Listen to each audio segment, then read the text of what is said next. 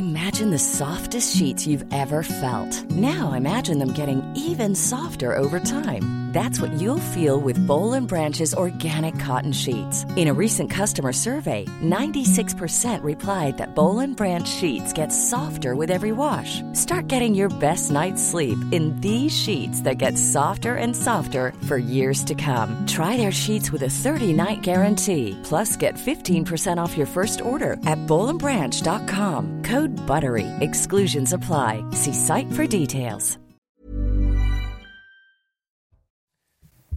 Bonsoir à tous, très heureux de vous retrouver pour euh, ce soir info. On est en direct ensemble sur CNews jusqu'à minuit avec euh, Guylain Benessa qui est euh, avec nous ce soir. Bonsoir maître, vous êtes avocat, auteur également de l'état de droit à l'épreuve du terrorisme ou encore le totem de l'état de droit.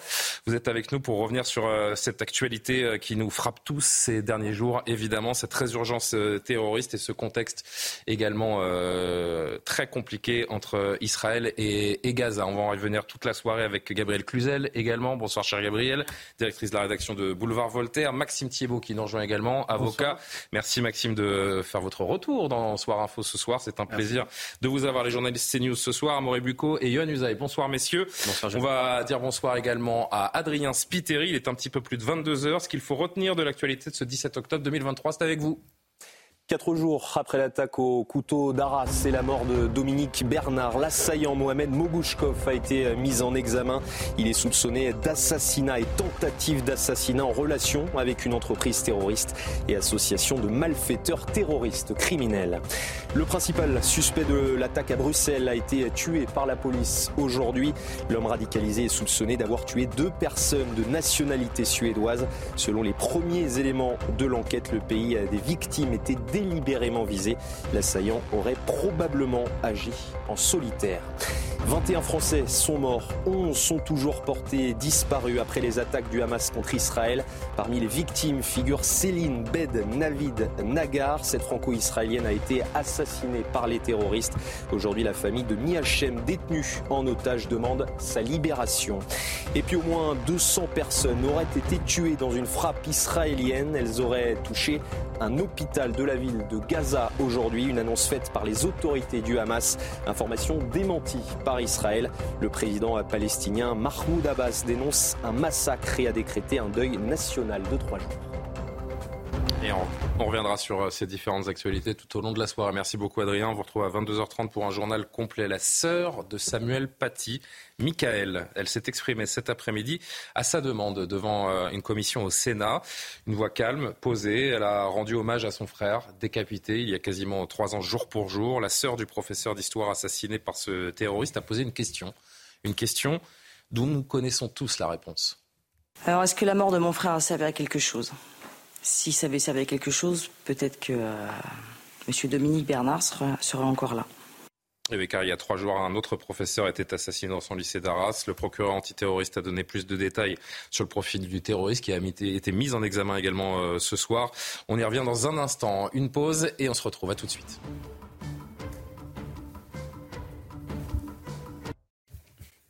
Il est 22h10. Merci de nous rejoindre en direct sur CNews pour la suite de Soir Info. Quatre jours après euh, l'attaque survenue dans le lycée d'Arras qui a coûté la vie à Dominique Bernard, Jean-François Ricard, le procureur antiterroriste, euh, a tenu une conférence de presse dans laquelle il a dévoilé les dernières avancées de l'enquête. Aujourd'hui, il a notamment été établi que l'assaillant avait prêté allégeance à l'État islamique. Le point sur euh, l'enquête avec Milan Loustalo. Ce sont plus de 100 témoins qui ont été entendus par les services d'enquête pour retracer le déroulé de cette attaque. En effet, le parcours mortifère de Mohamed M commence à 9h07 où il est vu dans le bus manipulant son téléphone. À 10h37, il se filme devant le monument aux morts dans une vidéo menaçante. Le procureur de la République antiterroriste fait un lien entre cette vidéo et les allégeances à l'État islamique. Mohamed M s'est attaqué de manière répétée aux valeurs des Français selon ses propres termes. Il tenait le propos particulièrement menaçant dans cette même vidéo. Une fois arrivé dans la cour de l'établissement, l'assaillant réaffirme sa haine envers la France. Il lance à une personne qui tente d'alerter les secours. Appelle Marianne, appelle ta République. De tels propos peuvent faire écho aux incidents qui avait émaillé la scolarité de son frère aîné dans ce même établissement et qui témoignait de la radicalisation de celui-ci. Un deuxième frère, mineur et âgé de 16 ans, est soupçonné d'avoir aidé Mohamed M dans la préparation de cette attaque. Conscient de la radicalisation de Mohamed M, il lui aurait notamment délivré des conseils sur le maniement des couteaux. Dans cette enquête, dix gardes à vue ont été levés. Elles concernaient le cercle familial proche de Mohamed M. Guilain Bénessa, un premier, un premier commentaire, un premier tour de table avec tous nos, invités, que ce soit en France, en Belgique, hier, d'ailleurs vous étiez avec nous euh, par, euh, par, FaceTime pour en parler, c'est le même scénario, la même stratégie macabre des individus étrangers, radicalisés, souvent suivis par les services de renseignement et qui finissent par passer à l'action. Ben, on a une. L'histoire se répète. Oui, exactement. On a un scénario écrit d'avance. Euh, J'ai dire que c'est peut-être pas le lieu de faire de ce genre de, de, de, de sortie, mais c'est malheureusement il n'y a pas de twist dans ces histoires. On, on, espérait en avoir, mais il n'y en a jamais. Donc en fait, on se focalise sur la fameuse question du passage à l'acte, euh, qui qui suscite toutes les attentions. On se dit est-ce qu'on pourrait éviter cela? Et en fait, ce que j'observe surtout, c'est que on oublie que tout est préparé depuis très longtemps en amont, que à la fois dans, je veux dire, dans la, dans l'incapacité qu'on a, dans, dans, la faiblesse des États, mais à la fois également dans la, dans le parcours de ces gens, on se rend compte qu'on a les mêmes, les mêmes attendus, les mêmes histoires, les mêmes bords, les mêmes scansions, les mêmes étapes, les mêmes événements, etc. Et, et surtout, ce qui est aussi très très désagréable, je trouve, c'est un peu le, la, triste histoire aussi, c'est la théorie du loup solitaire. On entend mm. ça à chaque fois. Euh, je me suis toujours inscrit en faux avec ça parce que le loup solitaire, ça dédouane, c'est la dernière étape, le fameux passage à l'acte, et on dédouane encore une fois euh, la personne en pensant qu'on en a un, qu'il est isolé, qu'on ne sait pas trop d'où il vient, alors qu'en fait les étapes... Qu'il est déséquilibré. Exactement. Euh, et en fait on a toutes les étapes remplies et jusqu'au bout pourtant, on décide de pas vraiment les voir jusqu'à la fameuse attaque et à la théorie du loup solitaire qui nous embarque euh, dans, ce scénario qui se répète. Euh, Gabriel, on a entendu le chef de l'État hier euh, dans une allocution dire c'est toute l'Europe qui est menacée, c'est toute l'Europe qui est vulnérable, mais j'ai l'impression que c'est toujours les mêmes qui trinquent. Ce sont toujours les mêmes pays qui sont attaqués. La France, la Belgique en particulier. J'ai pas entendu parler d'attentats, pardon, euh, dans les pays slaves euh, ou d'autres euh, ou d'autres nations européennes. Le laxisme sur la question des radicalisés fichés, c'est surtout chez nous, c'est surtout en Belgique qu'il existe. Euh, je crois que de fait, euh, notre gouvernement aime bien se rassurer en disant mais regardez, euh, c'est nous, ça c'est pas terrible, mais les autres c'est pas mieux. Et en réalité, vous avez raison, ce n'est pas toute l'Europe, ce sont des pays qui sont spécialement gangrénés par l'islamisme. La Belgique, vous savez, vous connaissez ce mot de Talleyrand, quand je me contemple, je me désole, quand je me compare, je me console. La Belgique, c'est de fait un pays qui est sans doute dans une position encore plus compliquée que la nôtre. Euh, Pardon pour nos amis belges, mais c'est vrai que j'ai l'impression que la Belgique, sur ces questions-là, c'est la France en pire. Alors non, non mais c'est pas du tout pour, pour les, les, dénigrer, mais ce sont des Belges eux-mêmes qui le disent. Et, et, de fait, je vous renvoie à un article de Libération de quatre maires là, qui, qui disait que euh, au moment des attentats du, du Hamas en Belgique, euh, très peu de politiques, pour ne pas dire aucun, ou une portion infime de politiques, avaient osé euh, qualifier le Hamas de groupe terroriste, ce qui n'est quand même pas le cas tout à fait en France. Chez nous, il y a une partie congrue que nous connaissons qui ne, et qui ne le fait un quart d'heure, nous reviendrons sur le cas Daniel Obono et la France insoumise avec cette, euh, cette sortie ce soir qui en indigne plus d'un. Mais de fait, euh, la France euh, et la Belgique sont les cibles privilégiées avec un cocktail de, qui, de, de politique migratoire échevelée, d'incapacité à lutter contre la montée des radicalisations, de, etc., etc., qui est, qui est commun aux deux pays. Emmanuel Macron qui nous dit hier que toute l'Europe est, euh, menacée. Et encore une fois, ici on s'intéresse aux attentats dans les différents Européens, on voit que ce sont toujours les mêmes qui sont ciblés.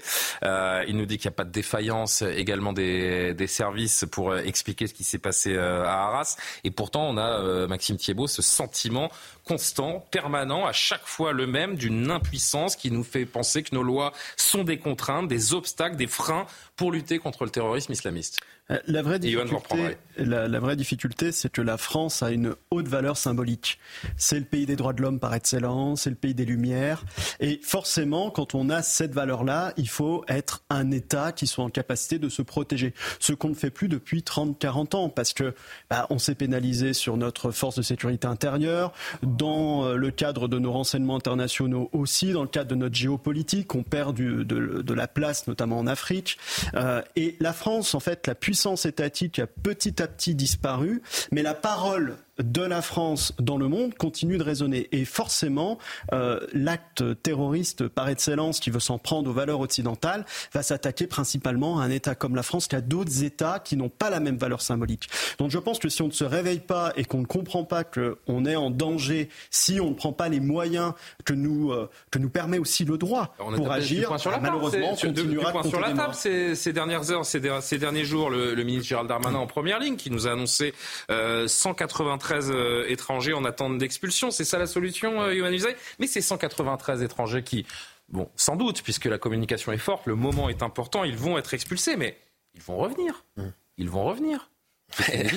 Espérons qu'ils ne reviennent pas. Mais non, mais ils ont si... tous les... déjà il faut qu'ils partent. Hein. Tout est, fait. Tout est... Déjà, il faut qu'ils partent. En effet, Gabriel. Même si bon, on a envie de croire les, les, les promesses dans un moment aussi important que celui-là, mais ce sont des gens qui, on connaît les failles du droit européen, on connaît la façon dont ça se passe pour les différents migrants qui arrivent sur le sol italien, notamment à Lampedusa, et on sait très bien que c'est un scénario qui se répète encore une fois à l'infini. Oui, mais parce qu'on a du mal à, à, à, protéger nos frontières. On le sait, on le répète régulièrement sur ce plateau. C'est une réalité. Nos frontières sont en réalité comme, comme des passoires, et ce qui permet effectivement à ces terroristes de, de se rendre sur le continent européen assez facilement s'ils en ont une envie réelle. Et c'est le cas manifestement. Mais pour rebondir sur ce que vient de dire Maxime Thibault à, à l'instant, euh, c'est tout à fait juste. Vous dites que la France est une cible privilégiée des islamistes pour toutes les raisons que vous avez évoquées, sans compter qu'en plus de tout ce qui a été dit, la France a quand même engagé ses armées pour aller lutter lors de différentes opérations extérieures contre les djihadistes. Donc la France est vraiment l'une des cibles prioritaires des islamistes et c'est pour cela qu'effectivement, vous avez raison de dire que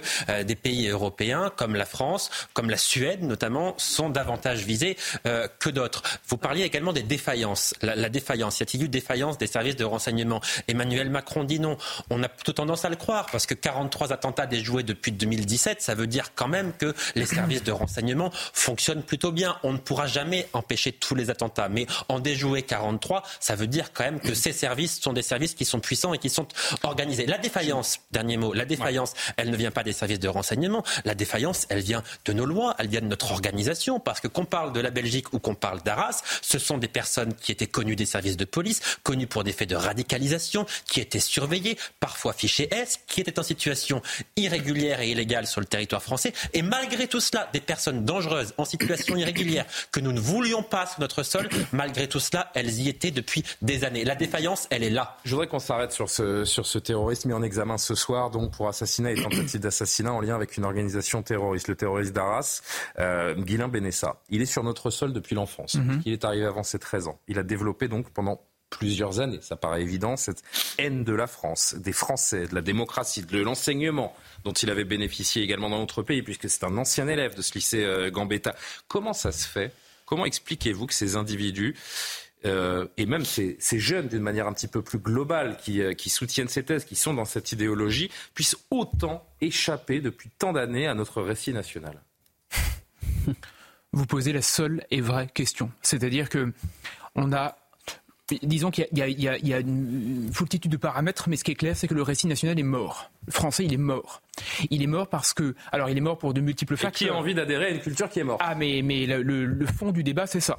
Le fond du débat, c'est que tous les mots fondamentaux, tous les mots qui, je vais vous raconter une histoire. Mhm. Une seconde. Je vous raconte une histoire. On m'a demandé de faire une intervention il y a quelques années sur la question terroriste devant un parterre d'étudiants qui sont spécialisés sur les questions de sécurité nationale. Et on m'a demandé de parler de ce que j'estimais, moi, être la problématique fondamentale.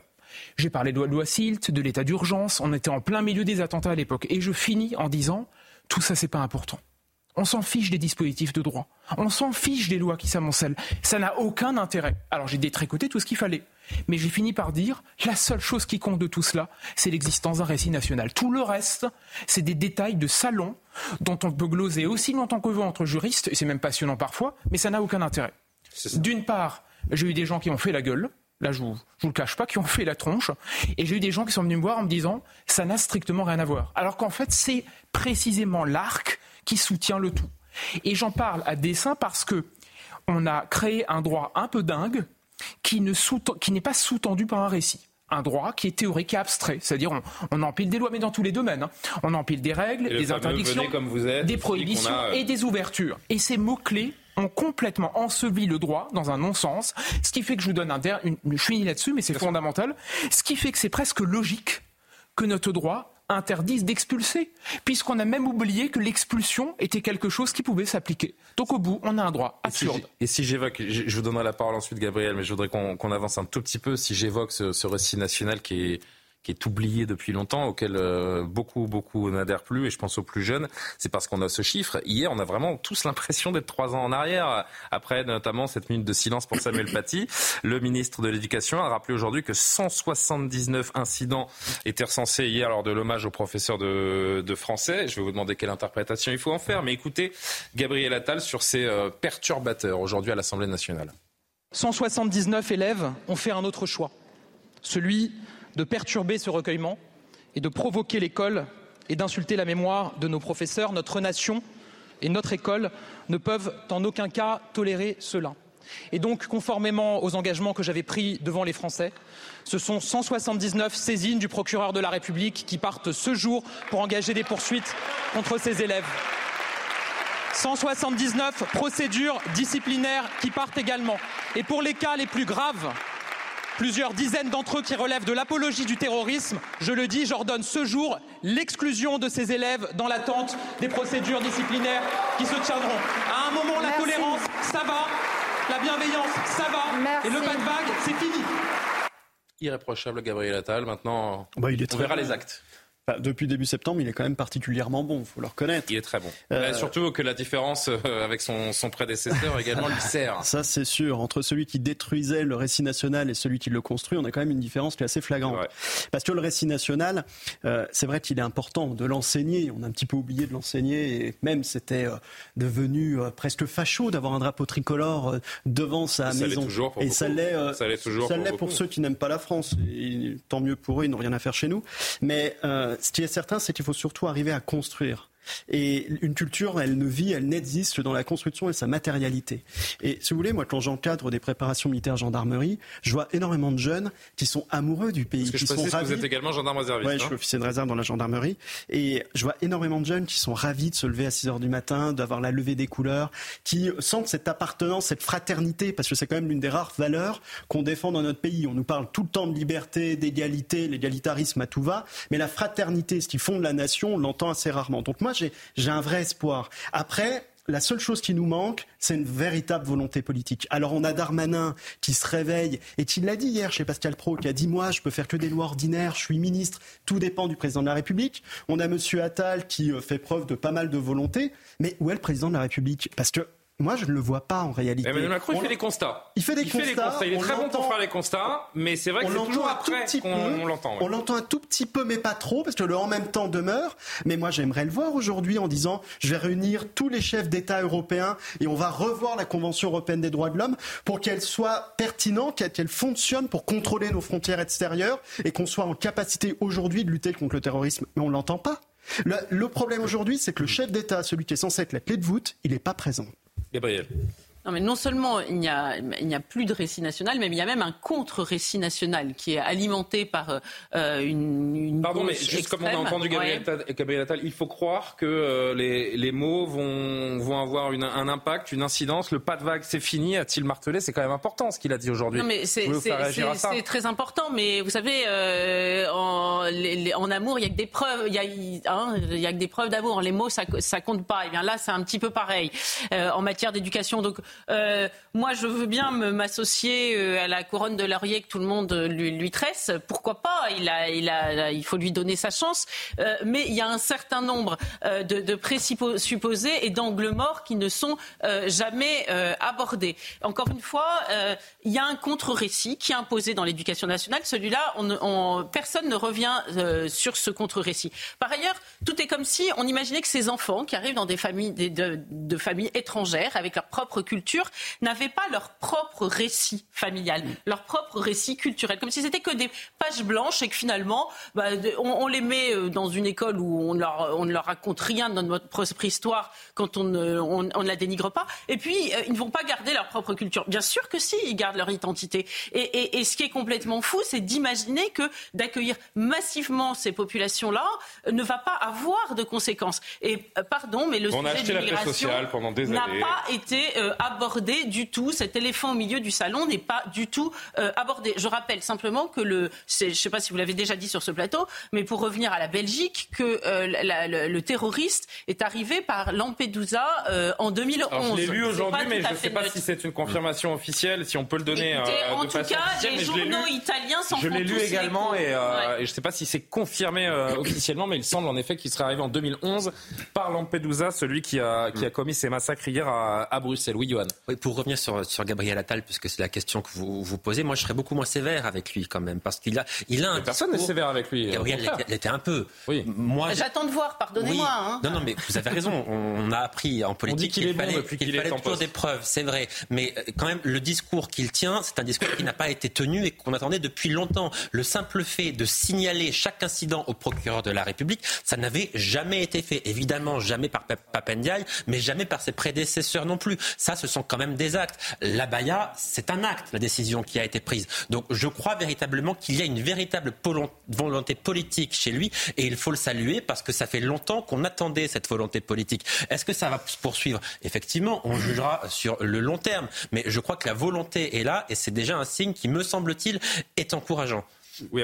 Non, ce que je voulais dire, moi, ce qui est assez rageant dans ce qui s'est passé à Arras, on, se demande s'il n'y a pas eu des failles du côté du renseignement, c'est que la veille de son passage à l'acte, ce, garçon, euh, ce, terroriste avait été contrôlé par des policiers euh, lambda et par des policiers de la DGSI qui étaient cachés parmi eux. Et leur but de ce contrôle, c'était d'essayer de trouver une raison pour le placer en garde à vue, avoir accès à son téléphone, parce que c'est le seul moyen d'avoir accès aux messageries cryptées qu'utilisait euh, cette personne. On écoutait tous ses appels, étaient sur écoute, mais il ne disait rien de scandaleux en termes de, passage à l'acte. Et donc, euh, finalement, la DGSI ne peut pas tout. Et il y a, je rappelle le chiffre, hein, 6500 personnes qui sont surveillées par la DGSI, notamment de, beaucoup de personnes qui sortent de prison pour des condamnations de terrorisme. Et l'ennui, c'est que parmi ces 6500 personnes, il y a effectivement beaucoup d'étrangers. Et donc, ça, c'est le rôle du ministère de l'Intérieur. Et là, en l'occurrence, cette famille n'avait rien à faire. Et je pense que la DGSI, hélas, ne peut pas tout faire. Mais c'est ce qui est rageant, c'est qu'elle a failli empêcher, elle a failli permis d'empêcher cet attentat. C'est ce qu'on disait il y a quelques instants, c'est trois ans après la décapitation de Samuel Paty, les mêmes causes produisent les mêmes effets. On a entendu tout à l'heure, si vous étiez avec nous en, début d'émission, un court extrait de Michael Paty, sa sœur, la sœur de Samuel Paty, qui a posé euh, une question euh, au Sénat aujourd'hui, alors qu'elle était entendue euh, en commission à sa demande. Est-ce que la mort de mon frère a servi à quelque chose? Écoutez-la. Alors, est-ce que la mort de mon frère a servi à quelque chose? Bon, comme vous le savez, si ça avait servi à quelque chose, peut-être que euh, M. Dominique Bernard serait, encore là. Donc je pense qu'effectivement, euh, les mesures n'ont pas du tout été prises puisque l'affaire de mon frère n'a absolument pas été analysée. Parce qu'il faut quand même comprendre que ce qui arrive à mon frère, on peut effectivement pointer des responsabilités à droite à gauche, mais c'est surtout comprendre l'entrisme islamique qui est à l'actuel dans nos écoles et qui prend de plus en plus de place et que euh, si c'est pas entre guillemets une menace de décapitation, on va passer à la menace euh, d'une bombe. La société est devenue un, chaos en fait à l'heure actuelle. Guilain Benessa, je le disais tout à l'heure, la réponse est dans la question. Non, la mort de Samuel Paty n'a servi à rien on va trop loin peut-être en disant ça, ça a éveillé des consciences. Non, alors je, euh, je c'est passé il y a trois ans. Je, fais lien avec euh, la, discussion d'un instant sur Gabriel Attal. on se demande si les mêmes causes produisent les mêmes effets. J'ai deux remarques. Euh, première remarque, c'est que j'ai beaucoup de mal à songer. Alors j'espère que l'avenir, en fait j'espère avoir tort, mais j'ai beaucoup de mal à imaginer que le, le bras droit d'Emmanuel Macron on peut l'appeler comme ça, Gabriel, Attal. Ah, Gabriel. Attal. Bon, peut-être pas le, bras droit organiquement parlant. Un de ses hommes forts, un de ses La garde rapprochée d'Emmanuel Macron. On va m'expliquer donc, après six ans de mandat, L'un de ses plus proches va donc faire exactement le contraire de ce qui est fait depuis 6 ans. Alors c'est possible, mais ça fait environ 40 ans qu'environ tous les 6 mois, on s'imagine que le successeur de celui qui est passé par là et qui est exactement le même que le N-1 fera autre chose. Ça n'a jamais été fait. Donc, espérons que la révolution va arriver maintenant. J'ai beaucoup de mal à le croire. Là, pour l'instant, il fait autre chose, manifestement, c'est très clair. Non, pour l'instant, ce qu'il fait, il fait, non. Il marche. vous avez... Alors, je me permets de vous couper parce qu'il y a une alerte de l'agence France Presse qui tombe il y, a, il y a quelques instants, il y a quelques secondes seulement. Euh, personne n'en doutait, mais c'est donc euh, officiel et relayé par l'AFP. Le groupe État islamique revendique l'attentat qui a tué deux Suédois à Bruxelles euh, hier soir et sur lequel nous nous sommes très longuement arrêtés tout au long de la soirée hier. L'État islamique qui, qui revendique. Pardon, je vous écoute. Et, et, deuxième remarque qui est liée à cela, quand on parle du récit ou quand on parle de la question terroriste ou de l'islam en général, on va dire de, de l'emprise islamiste. La question que je me suis toujours posée, c'est pourquoi est-ce qu'il est si difficile en France de comprendre une vieille phrase qui vient de Joseph de Maistre, hein, une vieille phrase qu'il faudrait peut-être apprendre dans les écoles, qui est que moi, et, je, l'ai fait mienne hein, personnellement, j'ai toujours croisé des Français, des Allemands, des Russes, des Italiens, des Espagnols, mais l'être humain, je l'ai jamais rencontré. Et moi, je n'ai jamais rencontré un être humain, jamais de ma vie entière. Mmh. Il n'y a qu'en France, à l'école, qu'on a essayé de fabriquer des êtres humains. On a, on a construit des êtres humains, c'est-à-dire des, des, types qui n'ont plus de plus d'identité, plus d'histoire, plus de, plus, de, plus de culture, et on essaye de leur inculquer tout et n'importe quoi. Mais je pense qu'en réalité, c'est ça notre vrai problème. C'est qu'on a contre nous des gens qui, certes, sont parfois drogués, déséquilibrés, euh, sous influence, etc., mais qui sont en crise de récit, en crise de tout cela, et qui précisément se réfugient dans quelque chose qui fait sens. Nous avons la faiblesse et l'abstraction de croire que l'être humain s'auto-construit libre de choisir les valeurs qu'il a, etc., alors qu'il vient forcément d'un nous collectif, et c'est cette absence de nous collectif qui chaque jour fissure l'école, fragmente notre société, et chaque jour renforce encore plus le danger face à nous. Maxime, rapidement, un dernier mot là-dessus. Non, simplement, je reviendrai à la politique. je suis tout à fait d'accord avec vous avec l'aspect théorique. Je pense simplement que Emmanuel Macron, étant dans, la, dans son deuxième mandat, il peut plus castrer la politique française et notamment les membres de sa majorité. Et aujourd'hui, vous avez des personnes qui peuvent se révéler, et c'est le cas de Gabriel Attal et de, de M. Darmanin. Et la concurrence va se mettre en place, et lui n'a plus d'emprise sur eux. Nous sommes particulièrement euh, plongés dans un climat euh, anxiogène depuis une dizaine de jours, donc avec notamment euh, des multiplications, et on voulait s'arrêter là-dessus ensemble, à Morée, d'alerte à la bombe. elle se multiplie depuis une dizaine de jours, notamment dans les écoles, et puis on l'a vu également depuis quelques jours aussi dans des lieux, des monuments. on a vu le musée du Louvre, on a vu le château de Versailles ce week-end. Et eh bien, Versailles qui a été victime d'une nouvelle alerte ce matin, nécessitant l'évacuation de, de l'édifice et de tous les touristes présents. C'est la deuxième fois que ça se produit en l'espace de quelques jours jours. Que sait-on de ces fausses alertes qui s'enchaînent donc depuis euh, quelques jours maintenant oui, alors Julien, officiellement, on ne sait pas grand-chose. Euh, on sait que ces euh, alertes, ces fausses alertes à, la bombe sont extrêmement préjudiciables. Pour vous dire, aujourd'hui, elles ont entraîné l'évacuation de 10 000 touristes qui étaient au château de Versailles et la mobilisation d'environ une soixantaine de policiers, à la fois pour l'évacuation du château de Versailles, mais aussi pour fouiller les lieux. Alors, c'est effectivement la deuxième alerte à la bombe. et selon un, policier local, bah, ce n'était pas arrivé depuis des années, d'autant qu'il y a eu également aussi une alerte à la bombe ce week-end au musée de Louvre. Autre euh, évidemment lieu emblématique euh, très touristique. Qui avait été euh, évacué, on a vu pas mal d'images notamment sur les réseaux sociaux. Est-ce qu'on sait, si, est qu'on sait si ces alertes sont liées à, la situation au Proche-Orient? Alors pour cette deuxième alerte au château de Versailles, j'ai pas pu le savoir, mais pour la première alerte, celle qui a eu lieu samedi, j'ai pu en savoir plus. L'auteur de l'alerte est passé par la plateforme en ligne moncommissariat.fr et ça lui a permis de s'entretenir avec un policier, vous savez, via un chat, et c'est un policier derrière qui lui répond. Et donc je vais, je vais vous proposer de regarder cet extrait de cet échange entre l'auteur de l'alerte à la bombe et le policier de la plateforme qui lui répond. Et vous allez voir, c'est assez lunaire, notamment sur le motif indiqué. Alors voici l'échange. Donc là, vous avez l'auteur de l'alerte qui dit Je vais faire péter le château de Versailles. Il y a 900 kilos de TATP. Alors le TATP, c'est l'explosif préféré des islamistes. Mm. Il faut savoir que quelques kilos suffisent à faire exploser une gare. Et ensuite, il dit Vive la Palestine. Chaque juif doit mourir jusqu'au dernier. Allah est le plus grand. Alors le policier qui est formé hein, pour répondre et pour gagner du temps dit Bonjour et bienvenue sur la plateforme de chat de la police nationale. Souhaitez-vous me dire Non, non, non, ce sont des personnels. Des, ah des, bah non, vous pouvez pas vous imaginer. Euh, Bonjour bienvenue après avoir entendu. Bah oui, souhaitez-vous me dire. Après, il y a des formules sûrement automatiques. Souhaitez-vous me dire Pardon quand rire, mais c'est... vous, souhaitez mettre cela à exécution Là, l'auteur de l'alerte dit tout de suite, j'agis au nom du djihad islamique palestinien. C'est la seule façon de se faire entendre par les juifs. Donc ça, c'est ce que dit euh, l'auteur de l'alerte. Le policier répond à quel endroit précisez-vous avez placé le dispositif explosif? L'auteur de l'alerte répond il y en a plusieurs disposés de façon à ce que les soutiens du régime sioniste payent le prix fort. La France est contrôlée par et pour les juifs. je ne vais pas vous faire tout le détail de, la conversation, mais plus, tard, le policier essaie sûrement encore de gagner du temps et dit je suis à votre Et là, l'auteur de l'alerte conclut hein, nous voulons la fin de l'État d'Israël et le plein rétablissement des Palestiniens sur leur terre. il continue, il continue. Cela fait très longtemps que l'on répète, mais les sionistes ont voulu atteindre jusqu'à la révolte, car c'est tout ce qu'ils comprennent. Alors l'enquête a été confiée, quand même, ça a été pris très au sérieux, ça a été confié au groupe de lutte antiterroriste de la police judiciaire de Versailles, donc la police judiciaire qui est spécialisée dans les enquêtes criminelles. On sait qu'au-delà de ces lieux touristiques, le lycée Gambetta, où le, professeur Bernard a été assassiné vendredi, lui aussi a été victime d'une alerte à bombe lundi matin, juste avant cette fameuse minute de silence qui euh, avait lieu à 14h. Bah, c'est ça qui est terrible, c'était un énième canular. Euh, là, c'était effectivement avant euh, l'hommage à Dominique Bernard. On pourrait dire que d'une certaine façon, il a été assassiné une deuxième fois, puisqu'on n'a même pas pu lui rendre hommage dans son lycée. Euh, et hélas, effectivement, ces fausses alertes, eh bien, elles se multiplient depuis la rentrée, hein, depuis euh, notamment l'interdiction du port de la BA, qui est d'ailleurs parfois revendiquée par les auteurs des, fausses alertes à la bombe. Euh, le, phénomène touche des dizaines d'écoles tous les jours, mais en fait, on ne parvient pas à savoir s'il s'agit d'un simple phénomène de mode, si ces personnes veulent s'en prendre à l'école, puisque parfois ces revendications sont farfelues et c'est seulement pour faire peur, ou si tout simplement, bah, c'est des gens qui veulent pas que les cours aient lieu et donc disent alerte à la bombe, et comme ça, ils ne vont pas en cours. Et je vous propose d'écouter pour finir, euh, Sonia Fliboy, qui est commissaire divisionnaire euh, et porte-parole de la police nationale et qui a justement accepté de répondre à notre question pour parler de ce phénomène.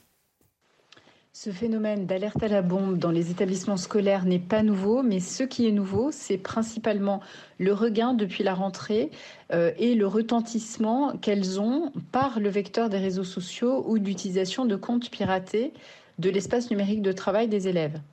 Alors cela démontre une certaine ingéniosité des hackers qui n'hésitent pas, à l'aide de logiciels malveillants, à repérer les identifiants des élèves pour commettre leurs menaces ou bien à hacker des comptes de messagerie. Parfois même, il existe de l'achat de kits de comptes piratés. Alors je rappelle qu'il s'agit de délits punis de deux ans d'emprisonnement et de 30 000 euros d'amende et que ceux qui pensent faire un simple canular risquent en fait une garde à vue et ses peines devant la justice. Gabriel, peut-être un, commentaire. On a l'impression que l'État est constamment mis à l'épreuve et que la faiblesse de la réponse à ces fausses alertes euh, donne de l'ampleur au phénomène parce que J'imagine que si on, en, si on en trouvait un et qu'on le condamnait fermement, ça, peut-être que ça donnerait moins envie aux, autres de, de, limiter. Oui, bien évidemment, c'est la question que se pose tous les Français. C'est vrai que euh, s'il y a une alerte à la bombe tous les 4 jours au château de Versailles, ça va être compliqué de faire des Jeux Olympiques, etc. etc. Euh, c'est vrai que. Il suffit d'un coup de fil euh, pendant les Jeux Olympiques et vous annulez les, Jeux parce Alors, non, j'ai demandé à un policier, a priori, ce qui va se passer pour les Jeux Olympiques, c'est que des lieux qui vont être sanctuarisés, comme on dit, et du coup, on saura qu'aucune bombe n'est rentrée dedans et on ne prendra pas ça au sérieux. Heureusement. Heureusement. Mais vous avez bien château de Versailles, en principe, c'est sécurisé et on prend quand même ça très au sérieux. Gabriel, pardon. Oui. Non, mais c'est vrai que là aussi, euh, cela démontre le sentiment d'impunité de certains. Euh, parce que euh, s'amuser à, à, faire ce genre d'alerte avec toutes les conséquences que ça, que ça peut avoir euh, implique une, assurance qui, qui, qui, laisse proprement vraiment déconcerté. C'est pas un sentiment d'impunité, j'allais vous dire, parce que par exemple, dans l'Isère, vous avez un, un collégien de 12 ans parce qu'en général, les plus nunuches, si vous voulez, se font quand même attraper parce qu'eux passent pas par des VPN. Donc mm. lui, il envoie un mail. Il a 12 ans. Que dit le parquet, puisqu'il y a des journalistes qui ont interrogé le parquet pour savoir les poursuites? Eh bien, il a 12 ans. Donc, a priori, il est responsable pénalement. Donc, il va falloir évaluer s'il a eu conscience de ce qu'il a fait et si on peut, oui ou non, donner une sanction pénale. C'est délicat. Je suis d'accord. Si vous êtes conscient, hein, si vous êtes conscient Julien, que vous, vous, vous, oui, enfin, faut faites une alerte à la bombe. un mois d'allocation de ses parents. Ah, je veux dire, ou si vous l'excluez de son établissement pendant un mois, par exemple, parce que les parents, bon. Une mesure éducative. 12 ans pour le coup. Enfin, celui qui a écrit le message concernant le château de Versailles avec ah oui, non, il n'a pas 12 ans. Lui, lui n'a pas 12 ans. Il n'y a pas de faute d'orthographe d'ailleurs. Son message est très inquiétant. Moi, ce qui me dérange. Allez, dernier mot parce que je voudrais qu'on se porte un petit peu plus vers la situation euh, israélienne et ce qui se passe à Gaza ce soir. Ce qu'on constate, c'est que malheureusement, à défaut de frontières extérieures, on a des frontières intérieures qui s'installent. Donc, on va tout bunkériser. On l'a déjà vu avec la Tour Eiffel. Quelle laideur aujourd'hui. Maintenant, vous pouvez plus accéder. C'est vrai. Mais ça, c'est malheureusement 40 ans d'histoire et de bisounours. Oui, d'ailleurs, c'est le cas pour les écoles.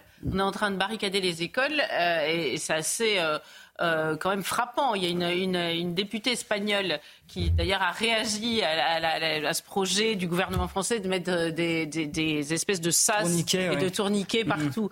C'est vrai que les tourniquets sont très impressionnants. Comme et, dans les elle disait, bah, alors bon, cela dit, l'Espagne est un peu logée à la même enseigne, mais elle disait, faute d'avoir mis des, des, frontières, eh bien, de, on, on, est obligé de mettre des, frontières devant l'école. Et mais le problème, c'est qu'on ne pourra pas mettre un policier euh, derrière euh, chaque écolier, donc ça va, euh, ça va être. Mais, mais, je vais vous dire, simplement, je juste un dernier point sur les sentinelles, le déploiement de sentinelles qui est en intérieur c'est aussi une forme de défaite, puisqu'avant, il allait combattre l'islamisme loin de nos mm. frontières. Il y a dix jours, ça ne vous a pas échappé, des attaques terroristes meurtrières ont initié un un contexte et, un, et une révolte euh, qui euh, est en train de, prendre petit à petit forme entre Israël et Gaza. Avec, euh, on vous en parlera dans, une dizaine de minutes, ces frappes sur un hôpital de, Gaza qui ont fait plusieurs dizaines de morts ce soir. Israël qui dément avoir bombardé. On y reviendra et on sera en direct en Israël à partir de, de 23 h Mais avant cela, puisque ce conflit et cette séquence est importée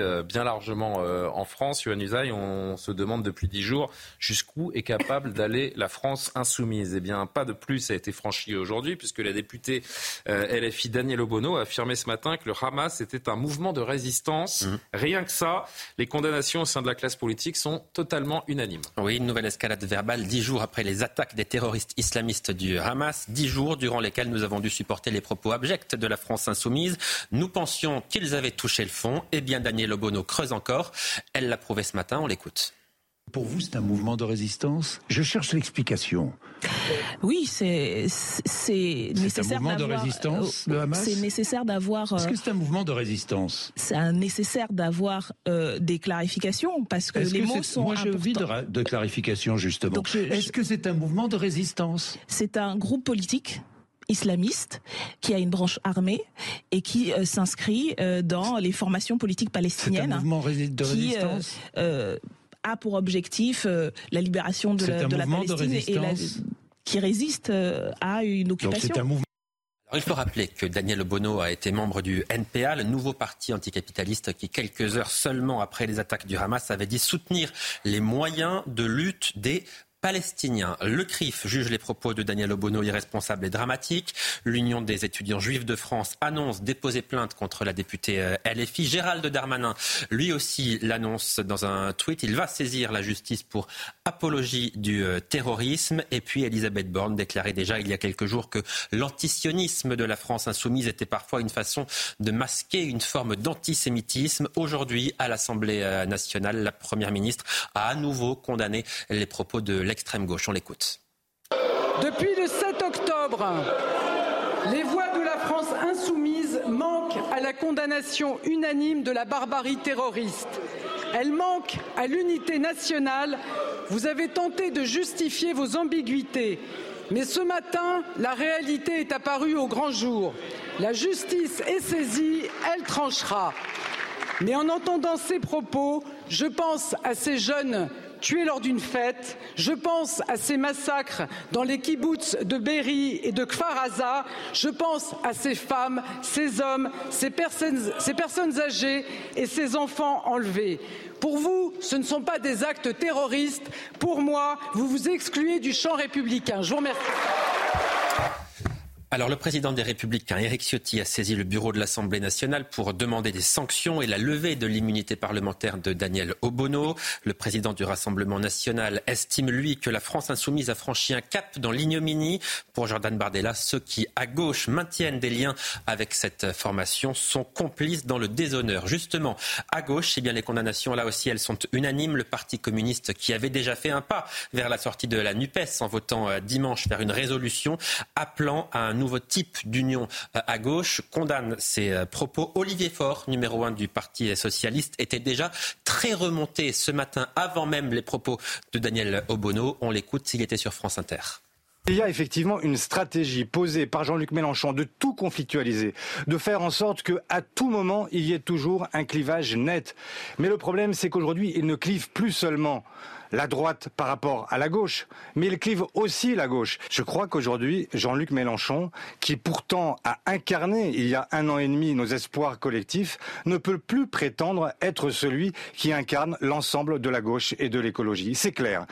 Alors ce soir, le patron du groupe socialiste à l'Assemblée nationale annonce que le PS suspend sa participation à la NUPES pour proposer une nouvelle perspective à gauche. Yannick Jadot pour Europe Écologie dit ce soir que la NUPES est morte. Dans un tweet, d'ailleurs, Jean-Luc Mélenchon semble acter la fin de la NUPES et il accuse le Parti socialiste d'en être responsable. On peut dire ce soir, Julien, que la NUPES, effectivement, n'existe plus. Guilain Benessa, c'est ce qu'on appelle une fuite en avant.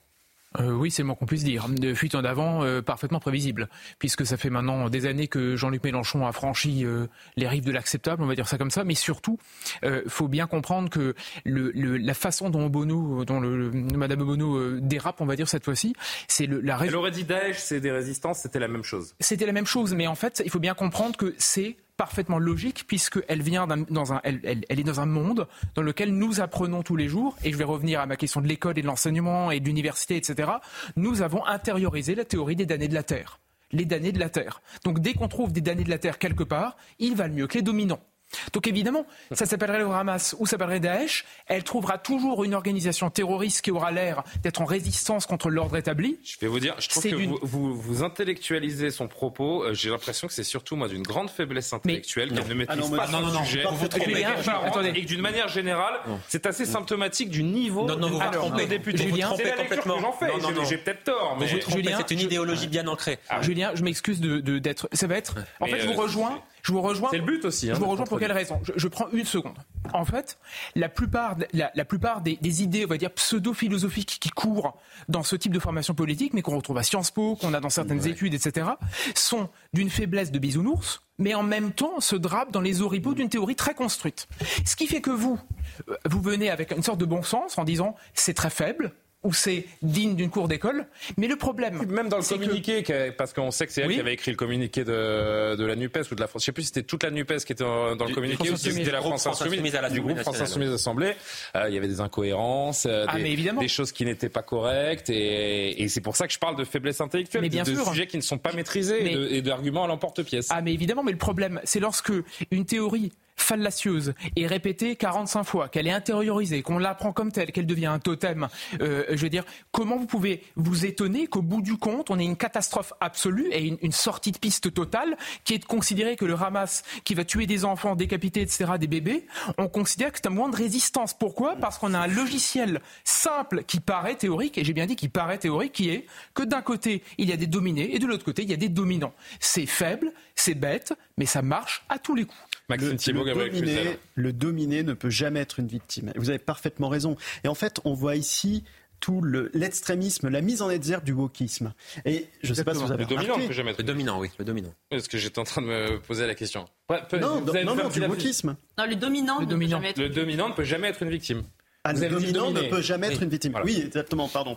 Le dominant ne peut jamais être une victime. Mais je ne sais pas si vous avez remarqué, mais tous les porte-paroles du wokisme sont complètement absents. Toutes les starlettes exilées là, à San Francisco, je ne sais où, ne se sont pas exprimées sur le fait que le Hamas avait attaqué Israël. Et on, un tout petit peu dénoncer les faits, mais pas plus loin, parce qu'en fait, on est exactement dans cette guerre-là intellectuelle qui a gangréné les universités américaines, qui commence de gangréner ou qui s'est bien installée dans certaines universités françaises. Et si on n'est pas en capacité aujourd'hui, sur le plan culturel, d'affirmer nos valeurs, malheureusement, on aura cette complaisance avec le terrorisme qui continuera de s'installer. Et Madame Obono, on a une très belle expression. Gabriel Cluzel, l'extrême gauche, se pose en, en ennemi désormais, celle des une phrase comme ça, c'est une caution pour le terrorisme? Oui, mais, mais on ne la découvre pas parce que euh, la fin justifie les moyens à gauche depuis des, dizaines d'années. Pardon, mais Sartre, euh, qui écrivait au moment de la guerre d'Algérie, je ne sais pas si vous vous souvenez, dans une préface de Fanon, euh, que tuer un Européen, c'était faire d'une pierre deux coups et rendre deux fois service, pour vous la faire courte. Donc, si vous voulez, aujourd'hui, on est vraiment dans la continuité. Donc, de fait, un dominant ne peut jamais être une victime et il doit être écrabouillé par tous les moyens. Tous les moyens sont bons. Donc, euh, alors, on, pourrait dire que là, il y a une, forme euh, de, sortie d'ambiguïté. C'est-à-dire que l'extrême gauche sort du bois et montre euh, ce qu'elle pense réellement. Et, évidemment, c'est proprement insupportable. un cordon sanitaire est peut-être en train, on le verra par la suite, de se reformer autour de la France insoumise. Johan et Amaury. Je ne sais pas quelle est la construction intellectuelle de Madame Obono. Je crois quand même qu'elle est loin d'être bête et qu'elle sait très bien ce qu'elle fait. Il y a quelque chose qu'on n'a pas évoqué parmi toutes les explications possibles. C'est l'antisionisme de la France insoumise est quelque chose de tout à fait connu, qui est documenté, dont on n'a plus besoin de chercher les preuves. Euh, mais la haine des Juifs, qui s'appelle maintenant l'antisémitisme, est-ce qu'on ne se rapproche pas de ça? Parce que quand on dit que euh, le Hamas est en fait euh, dans un mouvement, est un mouvement de, résistance, ça veut dire que euh, on considère qu'il a été attaqué, on considère que les, les, Palestiniens sont martyrisés par Israël, et donc on considère qu'ils ont le droit d'anéantir Israël en, réalité. C'est ça, qu'ils ont le droit de semer le malheur parmi le peuple juif. Donc à l'antisionisme s'ajoute peut-être aussi une part d'antisémitisme à l'extrême gauche aujourd'hui en France, mais qui est quelque chose qu'on ne retrouve pas qu'en France. Regardez en Espagne, en Espagne Espagne, ils ont également le même problème avec l'extrême gauche. L'extrême gauche espagnole n'a pas du tout condamné les attaques du Hamas et a fait porter le chapeau à Israël. Donc l'extrême gauche aujourd'hui en Europe est porteuse d'un antisionisme. On peut condamner la politique d'Israël, mais un antisionisme qui est un antisionisme latent et qui maintenant tend à se diriger vers de l'antisémitisme. Mais, mais, très mais, ce qui est un peu effrayant, moi surtout que c'est pas ce que dit euh, Daniel Obono, c'est que si elle le dit, c'est qu'elle sait très bien que ça va plaire à ses électeurs et que derrière il y a plein de gens qui pensent comme elle. En France, on le voit avec les manifestations, on le voit avec les actes antisémites. Alors, on interdit les manifestations en France, contrairement en Belgique, pour, entre guillemets, ne pas voir tout ça. Mais il y a, la réalité, c'est qu'il y a plein de gens qui sont d'accord avec elle. Un élu, euh, un élu de notre République qui doit être euh, très en colère après les, tenues, les propos tenus par Daniel euh, Obono, c'est vous, hein, Meilleur Habib. Merci beaucoup de, de, nous répondre. Député LR des Français établis hors de France et notamment des Français d'Israël qui constituent votre circonscription. Je crois que vous nous parlez depuis Israël. je ne sais pas si vous pouvez nous dire dans dans quel coin d'Israël vous vous trouvez, mais c'est pas pas le plus important dans un premier temps. Et on va vous retrouver dans toute la deuxième heure pour euh, évoquer ce qui se passe sur place. Mais je voulais avoir une première réaction justement sur les mots de Daniel Obono, ce groupe politique islamiste qui est euh, un, groupe de résistance pour euh, Daniel Obono. Ces gens-là qui fracturent notre nation, qui nous font beaucoup de mal. Quel est votre sentiment? S'il y avait quelqu'un qui avait encore un doute, c'est fini, les masques sont tombés. Aujourd'hui, euh, Julien Pasquet, j'étais euh, dans la bande de Gaza, à la frontière, à Kfar Aza. J'étais à l'endroit euh, du festival. J'étais à Sderot. J'ai vu, des images avec le lieutenant-colonel Var, qui est d'ailleurs d'origine française, qui a été euh, secourir quelques mois les Turcs. il a sauvé 20 Turcs après le terrible tremblement de terre. J'ai vu les photos impossibles. Et de dire aujourd'hui que le Hamas qui a égorgé des femmes, qui a tué des familles entières, qui les a éliminées, qui a violé des femmes avant de les tuer devant leur mari, qui a coupé la tête, il l'a vu de ses propres yeux, j'ai vu les photos, photos qu'on n'encorera jamais, mais que j'ai vues à des bébés. Ils ont massacré près de 1400 personnes parce qu'elles étaient juives. Je vais enlever 200 soldats, ça fait 1200. On va dire que 200 soldats, c'est la guerre. Il y a 1200 civils, femmes, enfants, vieillards, des rescapés de la Shoah euh, qui, sont, euh, qui, ont été tués. Il y a plus de 200 otages. J'ai vu les familles des otages. Donc, Madame Bomo, tout simplement, dire que le Hamas est un mouvement de résistance a dépassé toutes les limites. C'est une antisémite. Elle fait l'apologie d'un mouvement terroriste. Elle fait l'apologie de barbarie contre les Juifs. C'est des crimes contre l'humanité. Israël a un seul minuscule État. C'est un État trop pour Madame Obono. Mais c'est comme l'a dit un de, des personnes sur le plateau, c'est son essence électorale. Là, ils sont en train de se dire la prochaine élection, où on va trouver des réserves? Et bon, on va la trouver dans la population euh, euh proche des et autres, euh, qui, qui n'a pas voté, qui va aller voter deux fois plus. Jusqu'où faut-il aller pour flatter son, son électorat? Il semblerait qu'il n'y ait pas de limite, euh, en effet, pour certains membres de, de, la France insoumise, et notamment Daniel Obono. Meilleur Habib, vous restez avec nous si vous le voulez bien. On est en retard, on va marquer notre toute dernière pause de la soirée. On va vous retrouver parce que vous êtes, euh, vous nous parlez depuis Israël, comme vous venez de, le, nous le confirmer. On va euh, évidemment évoquer la situation sur place. Le bilan des victimes françaises s'est alourdi. Il se passe beaucoup de choses, notamment à Gaza, avec cet hôpital qui a été bombardé. On sera également en direct avec un, un colonel de réserve de, l'armée israélienne. Beaucoup, beaucoup de choses à dire encore dans cette deuxième heure. Merci de nous suivre. À tout de suite. Oui. Euh... Il est 23h, l'essentiel de l'actualité avec Adrien Spiteri.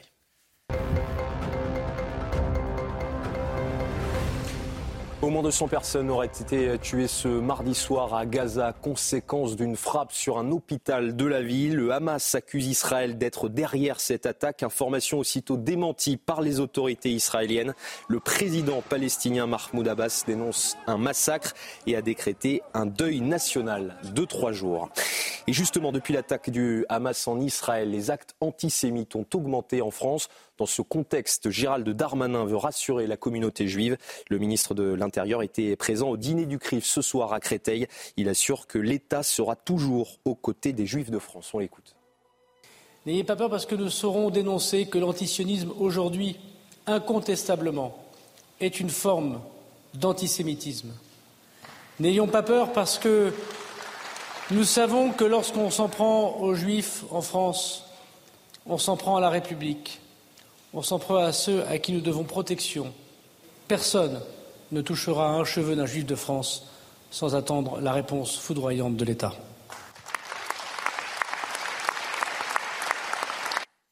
Quatre jours après l'attaque au couteau d'Arras et la mort de Dominique Bernard, l'assaillant Mohamed Mogouchkov a été mis en examen. Il est notamment soupçonné d'assassinat et tentative d'assassinat en relation avec une entreprise terroriste. Le parquet demande son placement en détention provisoire. Sur son téléphone, un enregistrement audio a été retrouvé dans lequel il prête allégeance au groupe État islamique. La sœur de Samuel Paty était auditionnée aujourd'hui par le Sénat, près de trois ans après la mort du professeur d'histoire-géographie assassiné à Conflans-Sainte-Honorine. Après l'attaque d'Arras, elle déplore qu'un nouveau drame ait pu se reproduire et pointe du doigt l'action des autorités. Alors, est-ce que la mort de mon frère a servi à quelque chose? Comme euh, vous le savez, si ça avait servi à quelque chose, peut-être que euh, M. Dominique Bernard sera, encore là. Donc je pense qu'effectivement, euh, les mesures n'ont pas du tout été prises puisque l'affaire de mon frère n'a absolument pas été analysée. Parce qu'il faut quand même comprendre que ce qui arrive à mon frère, on peut effectivement pointer des responsabilités à droite à gauche, mais c'est surtout comprendre l'entrisme islamique qui est à l'actuel dans nos écoles et qui prend de plus en plus de place et que euh, si c'est pas entre guillemets une menace de décapitation, on va passer à la menace euh, d'une bombe. La société est devenue un, un chaos en fait à l'heure actuelle. Merci beaucoup Adrien Spiteri. On vous retrouve dans une trentaine de minutes pour un nouveau point sur euh, l'actualité. Maxime Thibault, Gabriel Cluzel, Guilain Benessa, Maurice Bucco, Usa est toujours présent autour de la table de Soir Info pour cette euh, deuxième heure. On est ensemble jusqu'à minuit. Le ministère des Affaires étrangères a indiqué aujourd'hui que le bilan des Français tués en Israël s'était alourdi. Deux autres ressortissants ont été tués, ce qui porte le bilan à 21 euh, personnes tuées, 21 victimes françaises dans les attaques du Hamas en Israël. Par ailleurs, 11 de nos compatriotes sont toujours portés disparus Plusieurs sont très probablement otages du, Hamas. Hum, on a appris euh, hier, par ailleurs, la mort confirmée de Céline Ben David, donc citoyenne franco-israélienne. Son mari, on l'avait entendu d'ailleurs la semaine dernière en, en, conférence de presse avec son bébé, la cherchait partout. Elle avait donc un nourrisson de six mois. Elle a été abattue de sang-froid. Elle était inhumée. Aujourd'hui, sa mère a témoigné chez nos confrères de RTL. Ils nous ont pas dit comment ils l'ont trouvée. Ils nous ont même pas dit comment elle est morte. À la police, elle m'a dit on a le corps. J'ai dit c'est pas possible. Je n'arrive même pas à réaliser. Comment on prend ça d'après vous? Et j'ai cru jusqu'à la dernière minute. Maintenant, moi, l'armée, je leur ai dit, je veux savoir comment elle a été tuée. Ils m'ont dit, maintenant, on peut pas vous le dire. Il faut déjà l'enterrer. Après, on sera en contact. Qu'est-ce que vous aimeriez, madame, qu'on retienne, qu'on sache sur votre fille? Que c'est un assassinat, rien d'autre qu'est-ce qu'elle était joyeuse. Elle était toujours joyeuse. On sentait en elle qu'elle aimait la vie. C'était une fille sérieuse dans ses études. Elle a un bébé. C'est une petite fille. Elle va avoir bientôt six mois. Eh ben voilà, Dieu nous l'a pris. Il n'a pas voulu qu'elle élève sa fille. C'est le ciel qui nous tombe sur la tête, ça. C'est absolument euh, terrible, ces nouvelles qui euh, s'enchaînent et ces, drames qui se succèdent. Meilleur Habib, vous étiez avec nous avant la pause, vous êtes toujours, euh, toujours en notre compagnie en vidéo depuis, Israël. Je rappelle évidemment que vous êtes député LR des, des, Français établis hors de France et notamment des Français d'Israël. Vous avez parlé à, la famille de Céline Ben David aujourd'hui, non? En fait, je devais prendre la parole lors de l'enterrement qui avait lieu à 15h, mais comme je vous l'ai dit, je suis parti dans la à l'endroit des massacres avec le président de la Knesset. Il y avait aussi euh, trois euh, présidents de commission euh, de la défense des deux pays euh, basques. Et on a été bloqué. Il y a eu beaucoup euh, d'alertes. On était dans, dans, les abris, ça tirait tous les budgets. C'était très compliqué. Donc j'ai appelé la famille pour dire que j'y arrivais pas. Et finalement, on est arrivé. on est jusqu'à 7 heures là-bas. en fait, c'est un drame absolu. C'est une jeune fille magnifique de Lyon qui a sa famille m'a expliqué. Elle a, elle a quitté la France parce qu'elle avait été victime d'antisémites elle a été en Israël, elle s'est mariée, elle a eu sa petite fille, elle, a été très heureuse, son mari est avocat. Et euh, voilà, elle a perdu la vie, mais en fait, euh, moi j'ai vu toute la journée euh, des, familles, notamment aujourd'hui, mais je suis là depuis une semaine pratiquement, je suis venu avec la ministre, donc depuis samedi. C'est un drame absolu. vous savez, le professeur Bernard Samuel Petit, il a eu 1400 l'espace d'une journée. Eu des pogroms, on a tué des femmes, des enfants. Regardez cette petite euh, poupée que je vous montre. C'est un abri. Euh, le, le, lieutenant-colonel Parr me l'a donné. Il a trouvé le bébé dans les bras de sa maman avec euh, la petite poupée entre les bras. Il m'a dit voilà, c'est là. C'est terrifiant. On est dans un. C'est des femmes, des enfants. Il a vu des familles coupées en morceaux, des familles brûlées. Il n'arrivait pas à ouvrir. Ils ont. Ils ont brûlé les maisons. On fait les nazis. 1450 plus 200 otages djihadisme. L'État d'Israël, c'est minuscule. Et lorsqu'on demande, parce que là, vous avez parlé de ce qui s'est passé à, Gaza, jamais Israël ne bombarderait volontairement un hôpital ni des civils. Israël est une armée morale et elle respecte les lois. Mais là, aujourd'hui, en l'occurrence, c'est un missile euh, du djihad islamique qui, devait aller jusqu'à Haïfa, ils l'ont annoncé, et en cours de route, il a, été envoyé, il est tombé dans une cour d'hôpital où il y avait plein de munitions, parce qu'ils mettent leurs munitions dans les hôpitaux, parce que c'est le meilleur moyen de, les, de, les, garder, et ça fait 200 morts. Israël n'a pas donné euh, l'analyse tout de suite, ça a été vérifié. Le problème, c'est que, euh, meilleur Abdi, je me permets de vous couper parce qu'on est à un stade où, euh, pour l'instant, on est sur une guerre de l'information, une guerre des images, une parole contre parole. Vous avez d'un côté le Hamas et les Gazaouis qui disent qu'Israël a frappé, de l'autre Israël qui, qui dément, et, et c'est très difficile. C'est très difficile de, de déceler le, le vrai du faux, de comprendre exactement ce qui se passe, notamment ce soir, en effet, comme vous le rappelez. Alors, je vais vous dire, hélas, Israël va terminer avec le Hamas. J'ai vu, vu le Premier ministre Netanyahou, j'ai vu les très hauts responsables de la défense. Euh, il y a une mauvaise nouvelle. Tout le monde est d'accord en Israël. La droite, la gauche, Lapid, Gantz, Netanyahou. À droite, tout le monde, il faut terminer avec le Hamas. Ce qu'a dit Yair Lapid, qui est le, parti le plus important de l'opposition. On va terminer avec le Hamas. Tout le monde est d'accord. Parce qu'il y a eu des pogroms, y compris dans les kibbutzim, qui était totalement à gauche, qui voulait la cohabitation, qui voulait, euh, euh, qui pensait pouvoir vivre avec des Palestiniens. Ce qui s'est passé aujourd'hui, c'est de la barbarie absolue. Alors, soit on dit Israël ne se défend pas, soit on essaye de se défendre. Il y aura hélas des victimes collatérales, mais elles ne seront jamais volontaires. Ce sera hélas des. On sait, il n'y a pas de guerre propre. Quand, à l'époque, euh, les Alliés ont bombardé Dresde, il y a eu 40 000 morts. On savait que, que les Alliés avaient gagné la guerre. À Berlin, il y a eu près de 25 à 30 000 morts. Euh, je ne parle pas de, la Syrie qui est en train d'ouvrir sa bouche. Il y a eu 800 000 morts. Chez eux, c'est des barbares. Hmm. Alors, vous savez quoi? Moi, j'ai eu une, idée, Julien Pasquier, que j'ai donnée chez vos confrères hier, que je vais vous donner. Hmm. En Ukraine, tous les pays européens, lorsqu'il y a eu euh, euh, des frappes, ont pris des Ukrainiens pour éviter des pertes collatérales. En France, en Italie, en, en Espagne, partout. Tout le monde en a pris un peu. Il y a 50 États musulmans. 21 États arabes. À, ce jour, il n'y en a pas un qui a pris un Palestinien. C'est vrai. Moi, ce que je leur propose aujourd'hui, c'est de prendre au moins la moitié de la bande de Gaza, parce que pour l'instant, Israël veut, commencer par le sud, puis par le nord, et puis après le sud.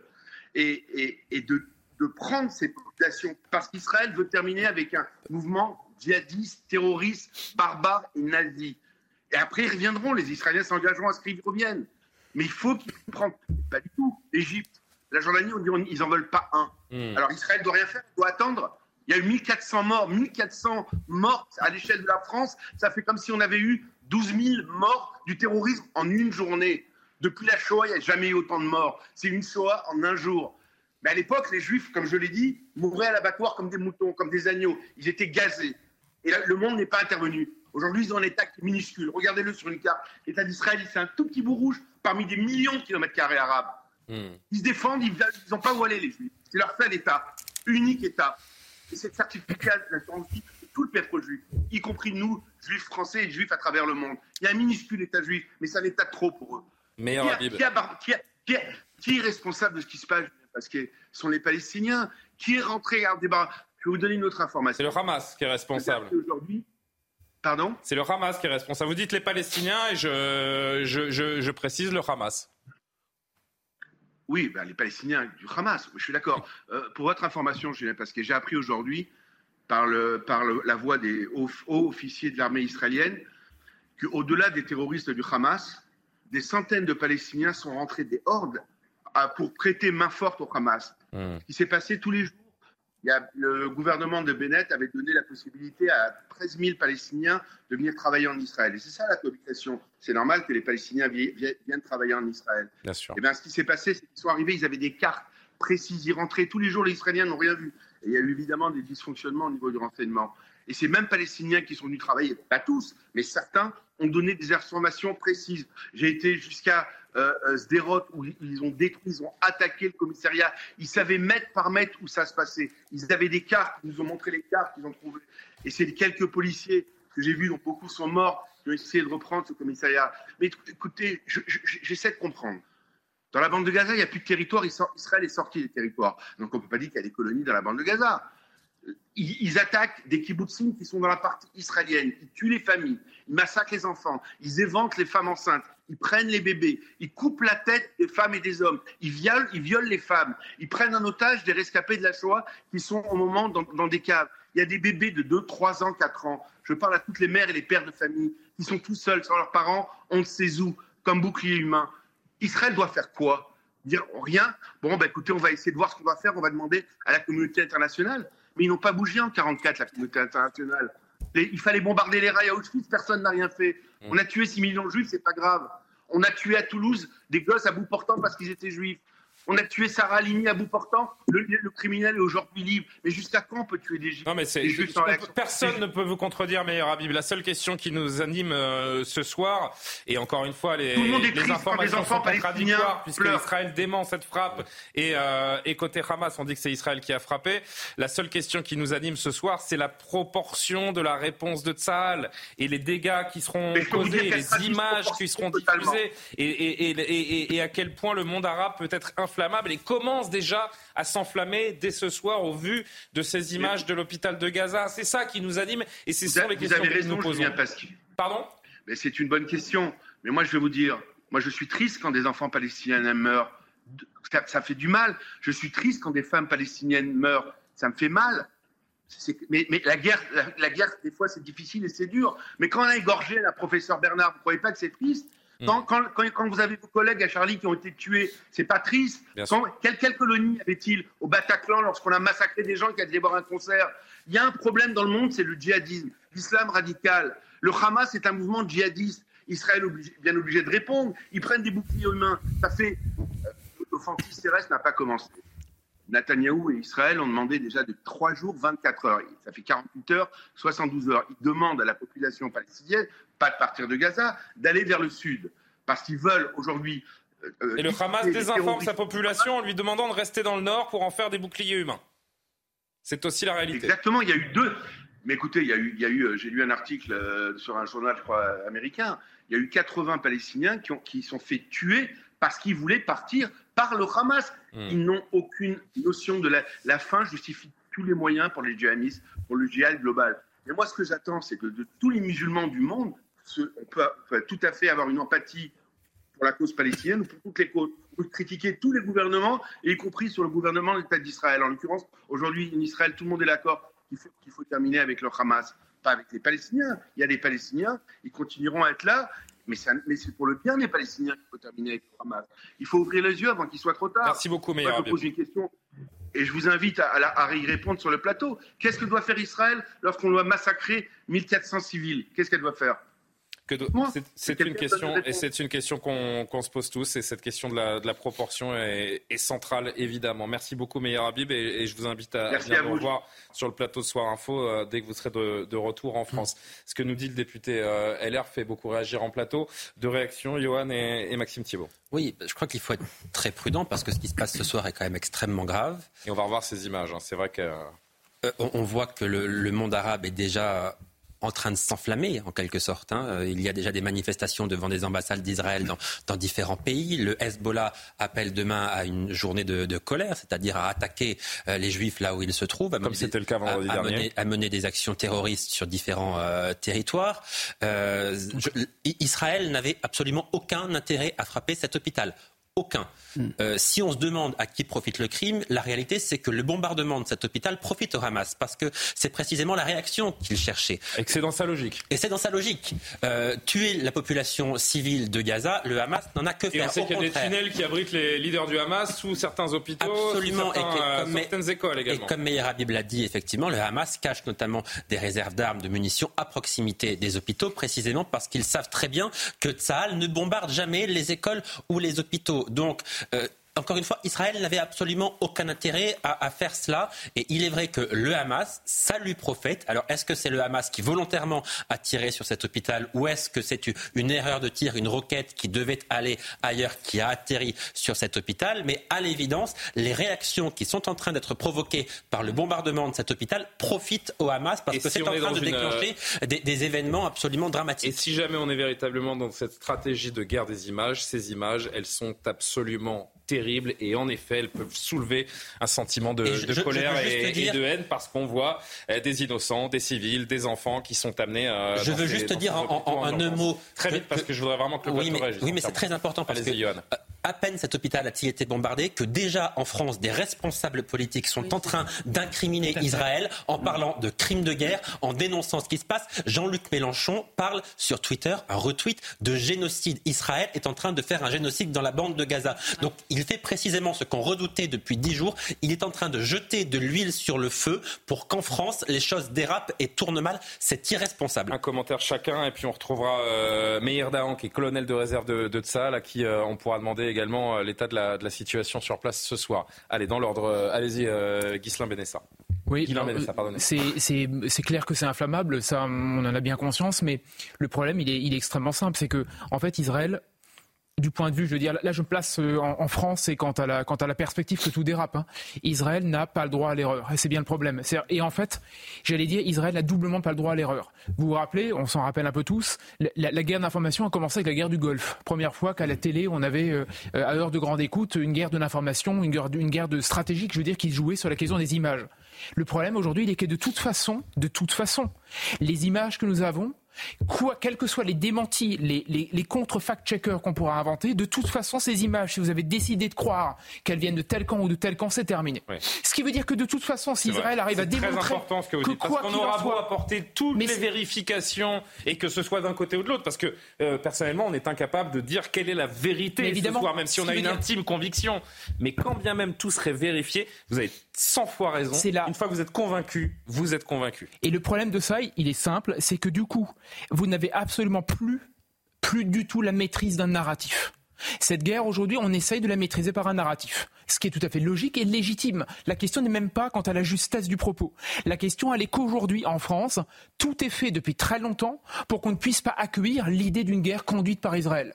Les Français, je ne parle pas de tous les Français naturellement, heureusement, mais sont défavorables à cela pour la question idéologique des damnés de la terre dont on parlait avec Daniel Obono. Et donc aujourd'hui, dans ce climat-là, on va tenter de jouer la guerre du vrai contre la guerre du faux, alors que de toute façon, ces images vont faire d'Israël les perdants aux yeux, malheureusement, de la clientèle de Jean-Luc Mélenchon, ce qui fait qu'il n'y a que des, gagnants et on sait d'avance qui ils sont, c'est ceux qui tirent les marrons du feu à chaque fois. Gabriel et Maxime. Euh, oui, on peut quand même se demander, voyez, on s'est beaucoup euh, euh, indigné des propos de Daniel Obono, mais si les réactions ce soir, par exemple, vous avez cité Jean-Luc Mélenchon, mais d'une Mathilde Panot qui tweet dans la foulée 500 civils innocents tués, l'armée israélienne a bombardé un hôpital, elle, elle a... C'est scandaleux ce que dit la France c'est scandaleux. Voilà, elle a, elle a jugé et décidé de, de ce qu'était si la demain, réalité. vous avez des agences de presse officielles qui disent que c'est le Hamas qui a manqué une roquette, que vont-ils dire mais, mais surtout quand la, la, la, la, familiarité de la société française, c'est proprement être pyromane que euh, lancer ce, ce, ce genre d'affirmation euh, sans évidemment euh, avoir des preuves. Donc il me semble qu'on pourrait en appeler à la, à, la, responsabilité de ces députés qui, euh, là, font preuve d'une... Mais Gabriel, depuis dix jours, ils n'ont montré qu'une chose, c'est l'irresponsabilité. Oui, mais enfin, entre-temps, il y a eu quand même euh, l'assassinat d'un professeur à Arras. Et donc, euh, la, la preuve qu'il y a contagion du conflit, elle est là. La moindre des choses serait de ne pas mettre de l'huile sur le feu. Maxime, et on part pour Israël dans un instant. Non, mais LFI a choisi son camp, donc on n'a même plus besoin d'en parler. On sait pertinemment où il se situe et pour qui il travaille. la question qui se pose aujourd'hui, c'est de savoir dans quelle mesure Israël va être en capacité de, de faire sa riposte de manière proportionné parce qu'il a la justice avec lui, il a le droit aujourd'hui d'agir et la guerre de l'information va lui être très compliquée. Moi, ce qui est certain, c'est que je croirais toujours davantage un État démocratique dans son expression plutôt qu'un groupe terroriste. Et je ne mettrai jamais sur le même plan la réponse que fait le Hamas et celle que fait Tsahal. On sait pertinemment qu'il n'y avait aucun intérêt euh, pour les Israéliens d'aller bombarder euh, cet hôpital. On sait pertinemment comment agit le Hamas. Moi, je ne vois qu'une chose. Euh, les Alliés, ils ont bombardé 100 165 fois Brest ils n'ont jamais fait un avis à la population pendant la Deuxième Guerre mondiale. Là, ça fait 72 heures qu'Israël fait un avis à la population, fait une vraie guerre d'information. Face... Demande à la population du nord de Gaza de descendre vers le sud, car des bombardements sont attendus. Face à des véritables salauds face à des véritables salauds, il faut dire le terme, que sont le Hamas et qui utilisent comme des boucliers humains la population palestinienne à Gaza. Donc il faut reconnaître un moment qui est dans le juste, qui est dans le vrai et dans la vertu et qui est dans le vice. Et si on ne, on ne permet pas cette, cette vraie distinction entre l'ennemi et l'allié, on n'arrivera pas à gagner et malheureusement on va avoir des morts sur le territoire national parce que les actes terroristes vont continuer. Il est encore avec nous euh, ce soir et je l'en remercie. Meir Dahan, merci d'être en direct depuis Israël avec nous. Je rappelle que vous êtes colonel de, réserve de, de Les, spectateurs de, les téléspectateurs de Soir Info vous, vous connaissent puisque vous venez régulièrement nous rendre compte de la situation. J'ai une première question très simple, hein, euh, Meir Dahan, et même si je connais la teneur de votre réponse, j'ai envie de vous la poser. L'État d'Israël a-t-il frappé un hôpital à Gaza ce soir? Bien sûr que non. Et Israël vient de fournir des, preuves que, comme quoi c'est une, une missile de djihad islamique. Quel type de preuves, pardon de vous couper? Très clair. Et je dis que Israël vient de fournir des preuves. D'ailleurs, oui. Et je disais quel type de preuves, pardonnez-moi. Et, et, on a prouvé, on a montré des films de El Jazeera qui a été filmé à ce moment-là, qui a montré un missile de, qui sortait de la bande de Gaza, qui a détourné, qui tombait sur l'hôpital. Vous aurez plein, de preuves beaucoup plus. Alors, on a un petit euh, problème technique. Ah. Euh, que, que vise. Allez-y, allez-y. Euh, le Hamas pendant. Depuis 20 ans que le Hamas tire sur Israël, il vise quoi Des camps militaires? Il, vise la, la, population. Il vise son propre. Il s'abrite euh, au-dessous de sa population. Où vous croyez se trouve euh, le quartier général de, de, Hamas? Il est au-dessous de, l'hôpital principal de la bande de Gaza. On le sait depuis 20 ans. Alors, vous savez, euh, alors qu'Israël a prouvé des centaines et des milliers de fois que lorsque les avions israéliens bombardent, ils visent très précisément, ils arrivent à rentrer dans une fenêtre. c'est le Hamas, selon vous, qui joue avec la vie de ses propres civils? Depuis 20 ans que ça, se passe comme ça. Ça fait 20 ans que ça se passe comme ça. Ils s'abritent au-dessous de leurs euh, citoyens. Ils, les détiennent comme otages. Regardez, ça fait 11 jours que, le, que Tzal annonce aux populations de Gaza d'évacuer le centre-ville. Qui les empêche? C'est le Hamas qui les empêche. En faisant des barrages, en mettant des, explosifs euh, à la sortie de leur maison. Ça fait dix jours que le, terrorisme a frappé Israël, euh, Meir Dahan, comme euh, jamais auparavant. Dix jours quasiment que le monde observe euh, ces colonnes de chars se rassembler autour de, la bande de Gaza, ces, ces chars de Tzahal, bien sûr. Pourquoi Israël n'a toujours pas entamé cette fameuse riposte terrestre annoncée en terre gazaoui Excusez-moi, j'ai raté votre question, si vous pouvez la répéter. Ça fait dix jours que l'on voit les chars de, de les soldats de Tsahal se masser autour des frontières de Gaza. Pourquoi la riposte terrestre tant annoncée n'a toujours pas eu lieu parce qu'Israël a ses calculs, a ses objectifs. On essaie de préparer le terrain d'une façon d'éviter de mettre en risque nos soldats et de donner le temps à la population innocente à s'évacuer. une fois pour toutes cette, euh, ce bande de terroristes nazis. C'est possible d'anéantir le Hamas, franchement, selon vous? Euh, Il faut le faire. Il y a 20 ans, ils n'existaient pas. Il faut revenir à ce, temps-là. Dans quel état d'esprit sont les soldats aujourd'hui, après 10 jours? Un très, très euh, haut moral, très, très euh, attaché à, ce but, à savoir qu'une fois pour toutes, il faut arrêter ce cauchemar qui nous ennuie et qui, nous évite à vivre normalement dans cette région. Mais c'est peut-être. Ils auraient pu rendre leur, ils auraient pu rendre leur région un paradis terrestre. Regardez ce qu'ils sont en train de faire à leur population. Et regardez encore une fois cette, euh, cette guerre des images, ces images que euh, le, le Hamas veut euh, montrer au monde entier avec ces, ces, enfants, ces, ces, civils qui sont amenés à, l'hôpital. Si je, si je remonte ces images, c'est parce que, vous le savez, beaucoup craignent aussi une extension du conflit dans la région, un embrasement un peu généralisé du monde arabe avec un Hezbollah qui pourrait s'en mêler également. Est-ce que ce scénario du pire, vous y êtes préparé?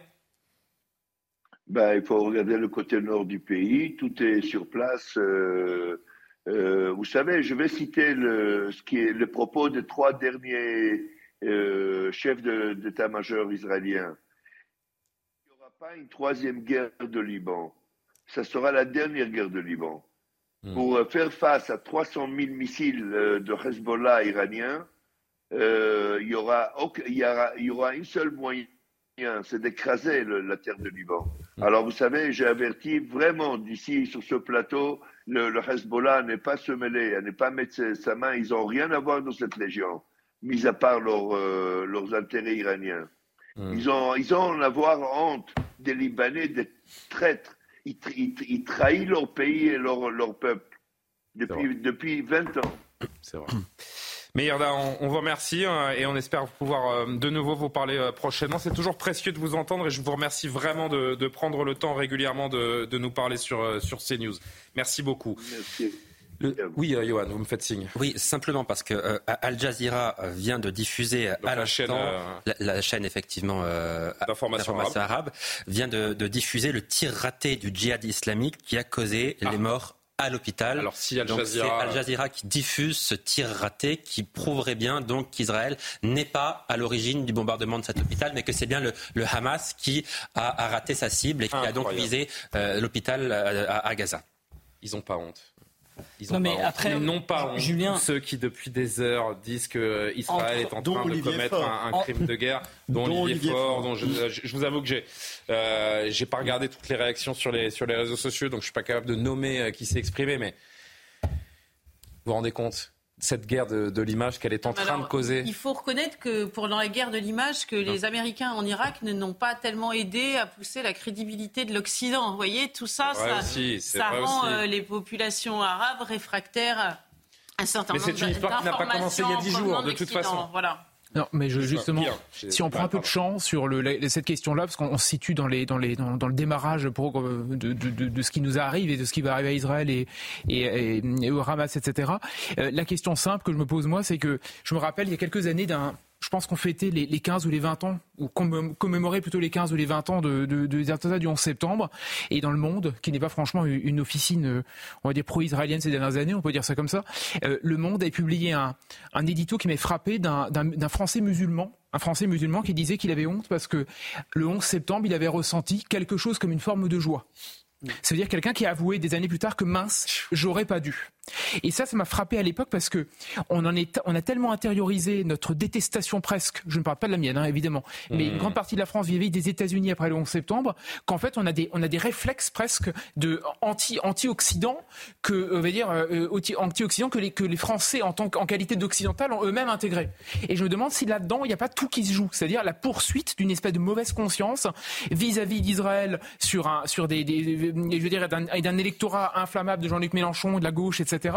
Et qu'en fait, on ne va pas vivre ce genre de réplique qui est de jouer avec cette mauvaise conscience, qui fait que même quand les images disent le contraire, elles finiront par dire le contraire de ce qu'elles disent en vérité. Parce que derrière, il y a ces, toutes ces questions de conscience, de mauvaise conscience, etc., qu'on n'arrivera pas à dompter en trois minutes. Information très importante relayée par Yohann il y a un instant, la très puissante chaîne euh, d'information arabe euh, Al Jazeera qui, euh, qui informe donc ses auditeurs que ce serait donc plutôt qui le... diffuse la preuve que c'est bien la preuve qui- que c'est bien, alors j'ai pas qui- compris ça, qui diffuse donc la. Preuve a priori irréfutable que c'est bien le, le Hamas qui a fait une erreur en lançant une, roquette ce soir, euh, un missile qui a, qui a atterri donc sur, ce, sur cet hôpital. Euh, 23h30, le rappel de l'actualité, euh, des faits importants à retenir du, du jour avec Adrien Spiteri. On poursuit les discussions.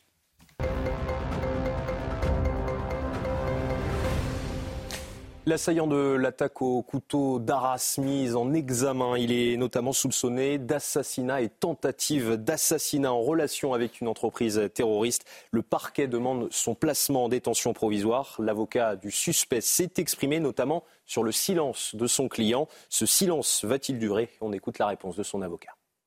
Monsieur euh, Mogushov décide de s'expliquer et s'expliquera devant le juge d'instruction et il euh, ne ménagera aucun effort pour donner toutes les explications nécessaires à la justice. Il n'est pas opposé à s'expliquer. En revanche, il a bel et bien besoin de prendre euh, le temps nécessaire pour donner des réponses précises aux faits qui lui sont reprochés. Et dans les établissements euh, scolaires avait lieu hier une minute de euh, silence, une journée d'hommage à Dominique Bernard, une minute de silence notamment dans les établissements scolaires. C'est Gabriel Attal qui l'avait euh, notamment demandé. Il avait mis en garde contre toutes les possibles contestations. Il attendait des attitudes exemplaires du côté des élèves, mais certains ont perturbé ce recueillement. Depuis l'Assemblée nationale, le ministre a annoncé des sanctions à venir. On l'écoute. 179 élèves ont fait un autre choix, celui de perturber ce recueillement et de provoquer l'école et d'insulter la mémoire de nos professeurs. Notre nation et notre école ne peuvent en aucun cas tolérer cela. Et donc, conformément aux engagements que j'avais pris devant les Français, ce sont 179 saisines du procureur de la République qui partent ce jour pour engager des poursuites contre ces élèves. 179 procédures disciplinaires qui partent également. Et pour les cas les plus graves, plusieurs dizaines d'entre eux qui relèvent de l'apologie du terrorisme, je le dis, j'ordonne ce jour l'exclusion de ces élèves dans l'attente des procédures disciplinaires qui se tiendront. À un moment, la tolérance, ça va. La bienveillance, ça va. Et le bad bag, c'est fini. Et dans le reste de l'actualité, le principal suspect de l'attaque de Bruxelles hier a été tué par la police aujourd'hui. L'homme radicalisé est soupçonné d'avoir tué deux Suédois. Selon les premiers éléments de l'enquête, il a probablement agi en solitaire. L'assaillant était visé par un ordre de quitter le territoire qui n'a jamais été exécuté. Le Premier ministre belge demande plus de fermeté et exprime aussi sa solidarité avec la Suède. Nous sommes tous des Européens, nous partageons tous les mêmes valeurs, le terrorisme ne gagnera jamais, que ce soit clair pour euh, tout le monde. Un ordre pour quitter le territoire doit devenir plus contraignant. Il faut faire respecter les décisions que nous prenons. On parle beaucoup d'un état de droit. Un état de droit se fait aussi respecter dans des décisions qui sont en effet souvent des décisions qui ne sont pas évidentes d'un point de vue, euh, d'un point de vue humain. Et au lendemain de cette attaque en Belgique, une minute de silence a été respectée lors du match France-Écosse, juste avant le coup d'envoi de la rencontre. En raison du renforcement des mesures de sécurité, le début de la rencontre a également été retardé d'une dizaine de minutes. L'équipe de France s'est imposée 4 buts à 1 dans cette rencontre. Le château de Versailles a été une nouvelle fois évacué. Il est resté fermé pendant plus de deux heures, conséquence d'une alerte à la bombe. Le château avait déjà été évacué samedi après-midi, tout comme le musée du Louvre. Des alertes prises au sérieux dans le contexte d'alerte attentat sur le territoire. Et puis Joe Biden pardon, se rendra demain en Israël. Le président américain veut manifester sa solidarité après l'attaque du Hamas en Israël. Autre objectif, négocier un dispositif humanitaire pour la bande de Gaza. Il devait initialement rencontrer le président de l'autorité palestinienne, Mahmoud Abbas, mais ce dernier a décidé d'annuler cette rencontre en raison eh bien, de la situation à Gaza et notamment de ce tir sur un hôpital. Moi, j'aimerais rester quelques secondes sur euh, ces images de l'avion présidentiel Air Force One, comme on, l'appelle, qui va euh, emmener donc le, président des États-Unis vers euh, vers Israël. On va changer de sujet. On était en train de parler de ce, missile. Je voudrais qu'on reste juste quelques secondes sur cette image parce que il y a quand même une question à, à se poser. Le président des États-Unis en personne qui se déplace en Israël, c'est un symbole extrêmement fort. La présence de Joe Biden est-elle nécessaire dans ces temps troublé euh, au, Proche-Orient. Un, petit mot avant qu'on passe à toute autre chose. Oui, et la présence de, en fait, de tous les chefs d'État démocratiques de par le monde devrait être, euh, devrait être encouragée parce qu'on est vraiment aujourd'hui dans une guerre de civilisation en fait. Hein. Je pense qu'il n'y a pas autre chose à dire. On a d'une part l'Occident, ses valeurs, on a la société euh, judéo-chrétienne qui s'est laïcisée, qui, qui a ensuite eu des inspirations qui ont fondé la, société dans laquelle on vit aujourd'hui, face à un obscurantisme qui est celui de l'islamisme et de, euh, bah, de ces différentes formes armées, euh, qu'a pu être l'État islamique, que peut être Daesh, que peut être le Hamas, avec ses disparités, mais ce même combat contre ces valeurs que sont les nôtres, celles de l'égalité entre les hommes, de la liberté tout à chacun, et puis d'une certaine forme de fraternité. Voilà, donc effectivement, c'est plutôt une bonne chose que de voir M. Biden en Israël. En 30 secondes, euh, Johan, que doit, que peut changer la présence de, Joe Biden sur place euh, ce mercredi? On peut avoir deux lectures concernant le déplacement du président américain en Israël. Soit il va apporter le soutien total des États-Unis et sans condition pour dire à Benjamin Netanyahou faites ce que vous jugerez bon de faire pour vous défendre, quelles que soient les conséquences. Je crois que ce n'est pas l'hypothèse à privilégier. La deuxième hypothèse qui me semble la plus probable, c'est qu'il se déplace parce qu'il a des craintes. Il a des craintes concernant une réaction peut-être un peu disproportionnée d'Israël. Il y a des craintes concernant les pertes civiles qui pourraient être nombreuses dans la bande de Gaza. Il redoute l'intervention terrestre et il va dire à Benjamin Netanyahou attention, défendez-vous bien sûr, éliminez le Hamas comme vous le pourrez, mais attention aux pertes civiles parce que s'il y en avait trop, eh bien ça se retournerait contre vous. Il y aurait des manifestations contre le peuple juif. Il y aurait dans le monde arabe évidemment des, des ambassades qui peuvent être prises pour cible, de nouveaux attentats, etc. Donc il est probable que le président américain se déplace jusqu'en Israël pour mettre en garde le président Netanyahou. Et pour, mettre, euh, et pour conclure euh, en quelques instants cette, euh, cette page concernée, concernant Israël, on rappelle que justement ce que vous décrivez est en train de commencer à se produire dans certains pays du, monde arabe avec des, des manifestants qui manifestent leur, leur colère suite à ces images que nous vous montrons depuis plus d'une heure maintenant, ces images d'un hôpital qui a été bombardé à, Gaza avec des centaines de, de victimes, des images évidemment terribles où on voit des, civils et cette information extrêmement importante puisque c'est la chaîne Al Jazeera, euh, très puissante et sérieuse chaîne d'information du, monde arabe qui informe ses téléspectateurs euh, ce soir avec preuve à l'appui que ce serait donc un missile du Hamas qui n'a pas été bien lancé, forcé de le constater, qui a atterri et non pas une, frappe israélienne comme semblent le dénoncer les ennemis d'Israël euh, ce soir. On referme quelques instants évidemment cette parenthèse puisque cette actualité, elle nous tient en haleine depuis des jours. Elle continuera d'être traitée abondamment sur, euh, sur notre antenne. Et puis, on est dans un contexte de toute façon où, où, tout s'entremêle, j'ai envie de dire, avec la Belgique qui a de nouveau été frappée par le terrorisme islamiste hier, deux touristes suédois assassinés à Bruxelles, attaque euh, revendiquée par l'État islamique. Ce qui s'est passé euh, hier soir, c'est un dur retour à la réalité pour un pays qui est confronté aux mêmes problématiques que, que les nôtres. L'Europe tout entière est vulnérable. C'est Emmanuel Macron qui l'a rappelé. Nous l'avons encore vu hier à Bruxelles, tous les États européens sont vulnérables. Et il y a un retour en effet de ce terrorisme islamiste. Et nous avons tous une vulnérabilité, c'est celle qui va avec des démocraties, des États de droit, où vous avez des individus qui à un moment peuvent décider de commettre le pire. Guélain euh, Benessa, l'Europe bousculée par cette vague d'attentats, disait hier le, président Emmanuel Macron, qui est, on en a parlé un petit peu tout à l'heure, hein, qui est très bon pour faire des constats, mais le problème des constats, c'est que ça arrive toujours après coup. Oui, ça arrive. Je prends juste deux phrases là qui viennent d'être prononcées. Il nous dit euh, on est vulnérable parce que nous sommes des démocraties et un État de droit.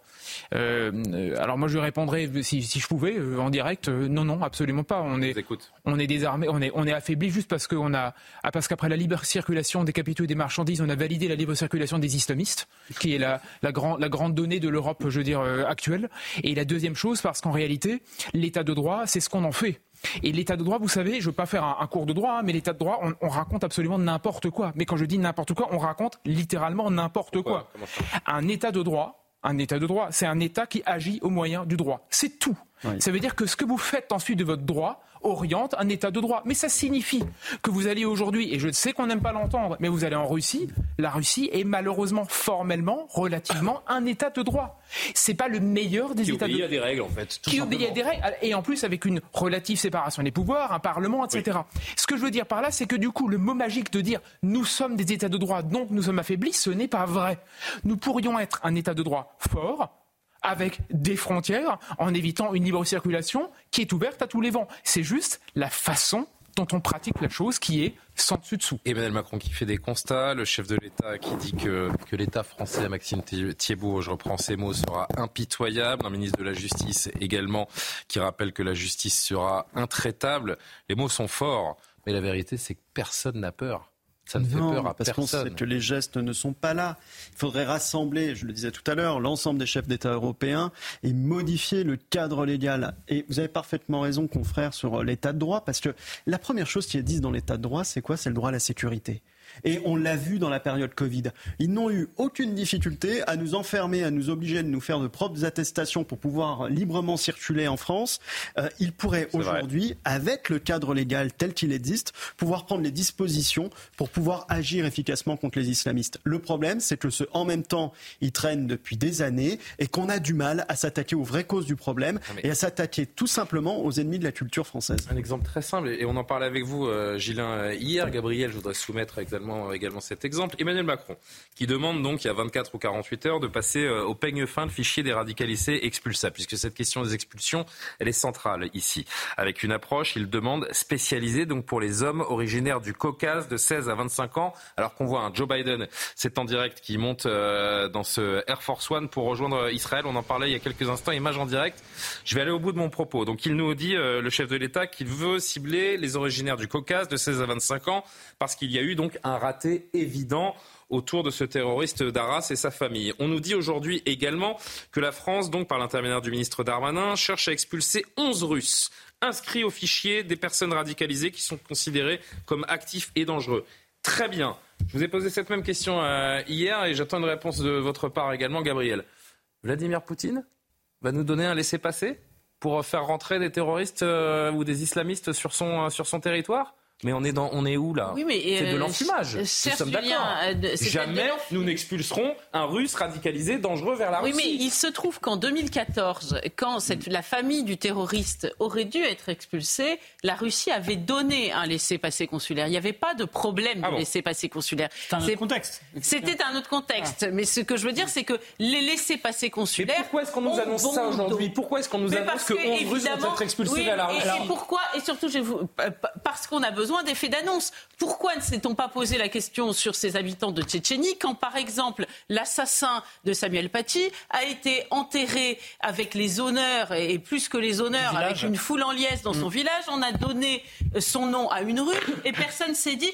Tiens, en vertu du, pro- du principe de précaution, il faudrait peut-être se pencher un peu plus sur le profil euh, des jeunes Tchétchènes ou des, des Tchétchènes que nous accueillons chez nous. Il ne s'est rien passé. Et là, tout d'un coup, on s'intéresse aux Tchétchènes et euh, parce qu'évidemment, les Français ont besoin euh, de- d'entendre quelque chose. Moi, ce que je vais simplement préciser, c'est que Israël, c'est vrai, vous avez raison, tout se tient. Mais Israël est dans une situation géographique qui lui impose un certain nombre de difficultés. Nous ne l'avions Entouré pas. par le Liban, la Jordanie et l'Égypte. Pardon, hein. le Liban aussi a une situation géographique compliquée par nature. Nous, nous ne l'avions pas, cette situation. Nous l'avons créée de toutes pièces. Nous avons fait venir tout un tas de gens qui ont fait une tour de Babel. Nous ne l'avions pas. Je voudrais qu'on et, et Amaury, vous allez réagir. Je voudrais juste qu'on entende Marine Le Pen, euh, la présidente du groupe RN à l'Assemblée, qui a interpellé Elisabeth Borne tout à l'heure sur euh, ces fameuses questions d'expulsion. Sur 25 attentats depuis 2017, la moitié était le fait d'étrangers, dont trois quarts de surcroît clandestins et pour beaucoup, quasiment la moitié suivie pour fondamentalisme islamique. Pourquoi ne pas expulser tous les étrangers islamistes, qu'ils soient en situation légale ou illégale, car ils sont avant tout des ennemis de la France? Pourquoi? En trompant les Français, se servir de l'attentat terroriste d'Arras pour vendre votre future loi sur l'immigration en faisant croire que le droit actuel ne nous permettrait pas d'expulser le terroriste en question. Pourquoi faire croire que votre incapacité à juguler le fondamentalisme islamiste est la conséquence des lois que vous auriez d'ailleurs pu changer depuis six ans? Alors que votre impuissance est avant tout la conséquence de votre absence de volonté réelle et probablement d'une forme de crainte qui vous empêche de lutter efficacement contre les idéologies islamistes qui se répandent et tuent dans notre pays. Oui, Julien, non, mais cette question, effectivement, de savoir si la Russie va reprendre ses ressortissants, alors qu'effectivement, on est en bisbille avec la Russie à cause de ce qui se passe en Ukraine. J'ai posé la question. Plus que des bisbilles. Hein. Oui, voilà, non, non, mais j'étais euh, à, des sources au ministère de l'Intérieur. Et ce qu'on m'a dit, c'est que la, France, euh, enfin, en tout cas, le ministère de l'Intérieur avait eu l'accord de la présidence de la République pour renouer le dialogue. Et je me demandais à ce moment-là, mais qu'est-ce qu'on va, qu'est-ce qu'elle va être l'accord C'est-à-dire à quel prix on va pouvoir renvoyer ces personnes Et là, on m'a dit, ah bah ça, on peut pas en parler. Mais vraiment, la question ce soir, moi, que je pose, c'est. On peut pas en parler, non. Non, mais on se met un peu dans la main des Russes et on va devoir faire des concessions énormes parce que eux, évidemment, n'ont pas envie de prendre des radicalisés. Et puis en plus, on va être condamné par la CEDH qui en parle. On n'a pas le droit Il nous reste peu de temps. Euh, je voudrais qu'on aborde une dernière question. Euh, Gilles Benessa, euh, on a entendu Marine Le Pen rappeler la réalité de ce qu'est le contexte français autour de ces, ces expulsions. En fait, on est pieds et poings liés par nos normes, par nos lois, par la CEDH, par la Cour européenne des droits de l'homme également. On va faire simple, parce que parce que parce que c'est tragique et extrêmement simple. On a créé un modèle dans lequel on a fait croire aux Français, mais au monde entier, qu'on remplaçait notre constitution qui appartient au peuple français, en dernière, instance et aux dernières nouvelles. On l'a remplacé par des normes qui sont créées par des gens que personne ne connaît et qui sont, on va dire, en Europe au sens large, qui s'appellent Conseil de l'Europe ou Union européenne. Le problème, il est simple, il est tragique. C'est qu'on n'y comprend d'ailleurs rien, à part si vous êtes euh, les affidés, les dévots ou les spécialistes du, de la chose. C'est qu'en réalité, tous, tous ces systèmes-là sont cousins, sont voisins, euh, euh, s'interpénètrent, ce qui fait qu'on n'y comprend plus rien. Et vous avez à la fois une convention des droits de l'homme, du droit de l'Union européenne, des règles qui s'appellent des directives et tout ce que vous voulez. Je vais très très vite en la matière. Mmh. Mais tout ça voisine pour créer une architecture dont on ne peut pas sortir par morceaux parce que de toute façon, à côté, un autre instrument le rattrape. Je prends un exemple oui ou non très simple. Libre circulation. Libre circulation, tout le monde se demande. Sur la libre circulation, si vous sortez la Convention des droits de l'homme, vous dites OK, on n'en a rien à cirer la CEDH, on règle le problème. Mais de toute façon, l'Union européenne le sacralise à côté par des juges qui reprennent les règles fabriquées par la CEDH. Donc quoi qu'il en soit, vous êtes dans un écheveau. Exactement. Donc le problème, Très simple. Le seul changer la Constitution française, c'est la seule. Euh, non, et je pense qu'on aura l'occasion d'en reparler, Julien, j'espère. Bien sûr. Très simple. Réformer le référendum pour faire une vraie révision de fond des institutions et revenir à ce qu'on appelait il n'y a pas longtemps le général de Gaulle. On voit votre euh, l'un de vos, ouvrages, l'état de droit à l'épreuve du, terrorisme. On peut également euh, se procurer totem de, de l'état de droit. Donc Gilin Benessa, avocat, merci d'avoir été avec nous. Gabriel Cluzel, évidemment habitué de ces plateaux comme Maxime Thiebaud, que dire d'Amaury Bucco et de, et de Johan Usaï. L'actualité est, tragique, on essaie de, de s'ouvrir quand on en a l'occasion. Euh, merci à tous de nous avoir suivis, merci à Martin Mazur, Céline Génaud, Coralie Deleplace qui ont préparé cette, euh, cette émission. L'actualité est très lourde, on ne manquera pas de continuer d'en parler euh, demain. D'ici là, on se retrouve avec Simon Guillain pour l'édition de la nuit dans une poignée de minutes. Bonne nuit. Hey, it's Paige DeSorbo from Giggly Squad. High quality fashion without the price tag. Say hello to Quince. I'm snagging high-end essentials like cozy cashmere sweaters, sleek leather jackets, fine jewelry, and so much more. With Quince being 50 to 80% less than similar brands. And they partner with factories that prioritize safe, ethical, and responsible manufacturing. I love that. Luxury quality within reach. Go to quince.com slash style to get free shipping and 365 day returns on your next order. Quince.com slash style.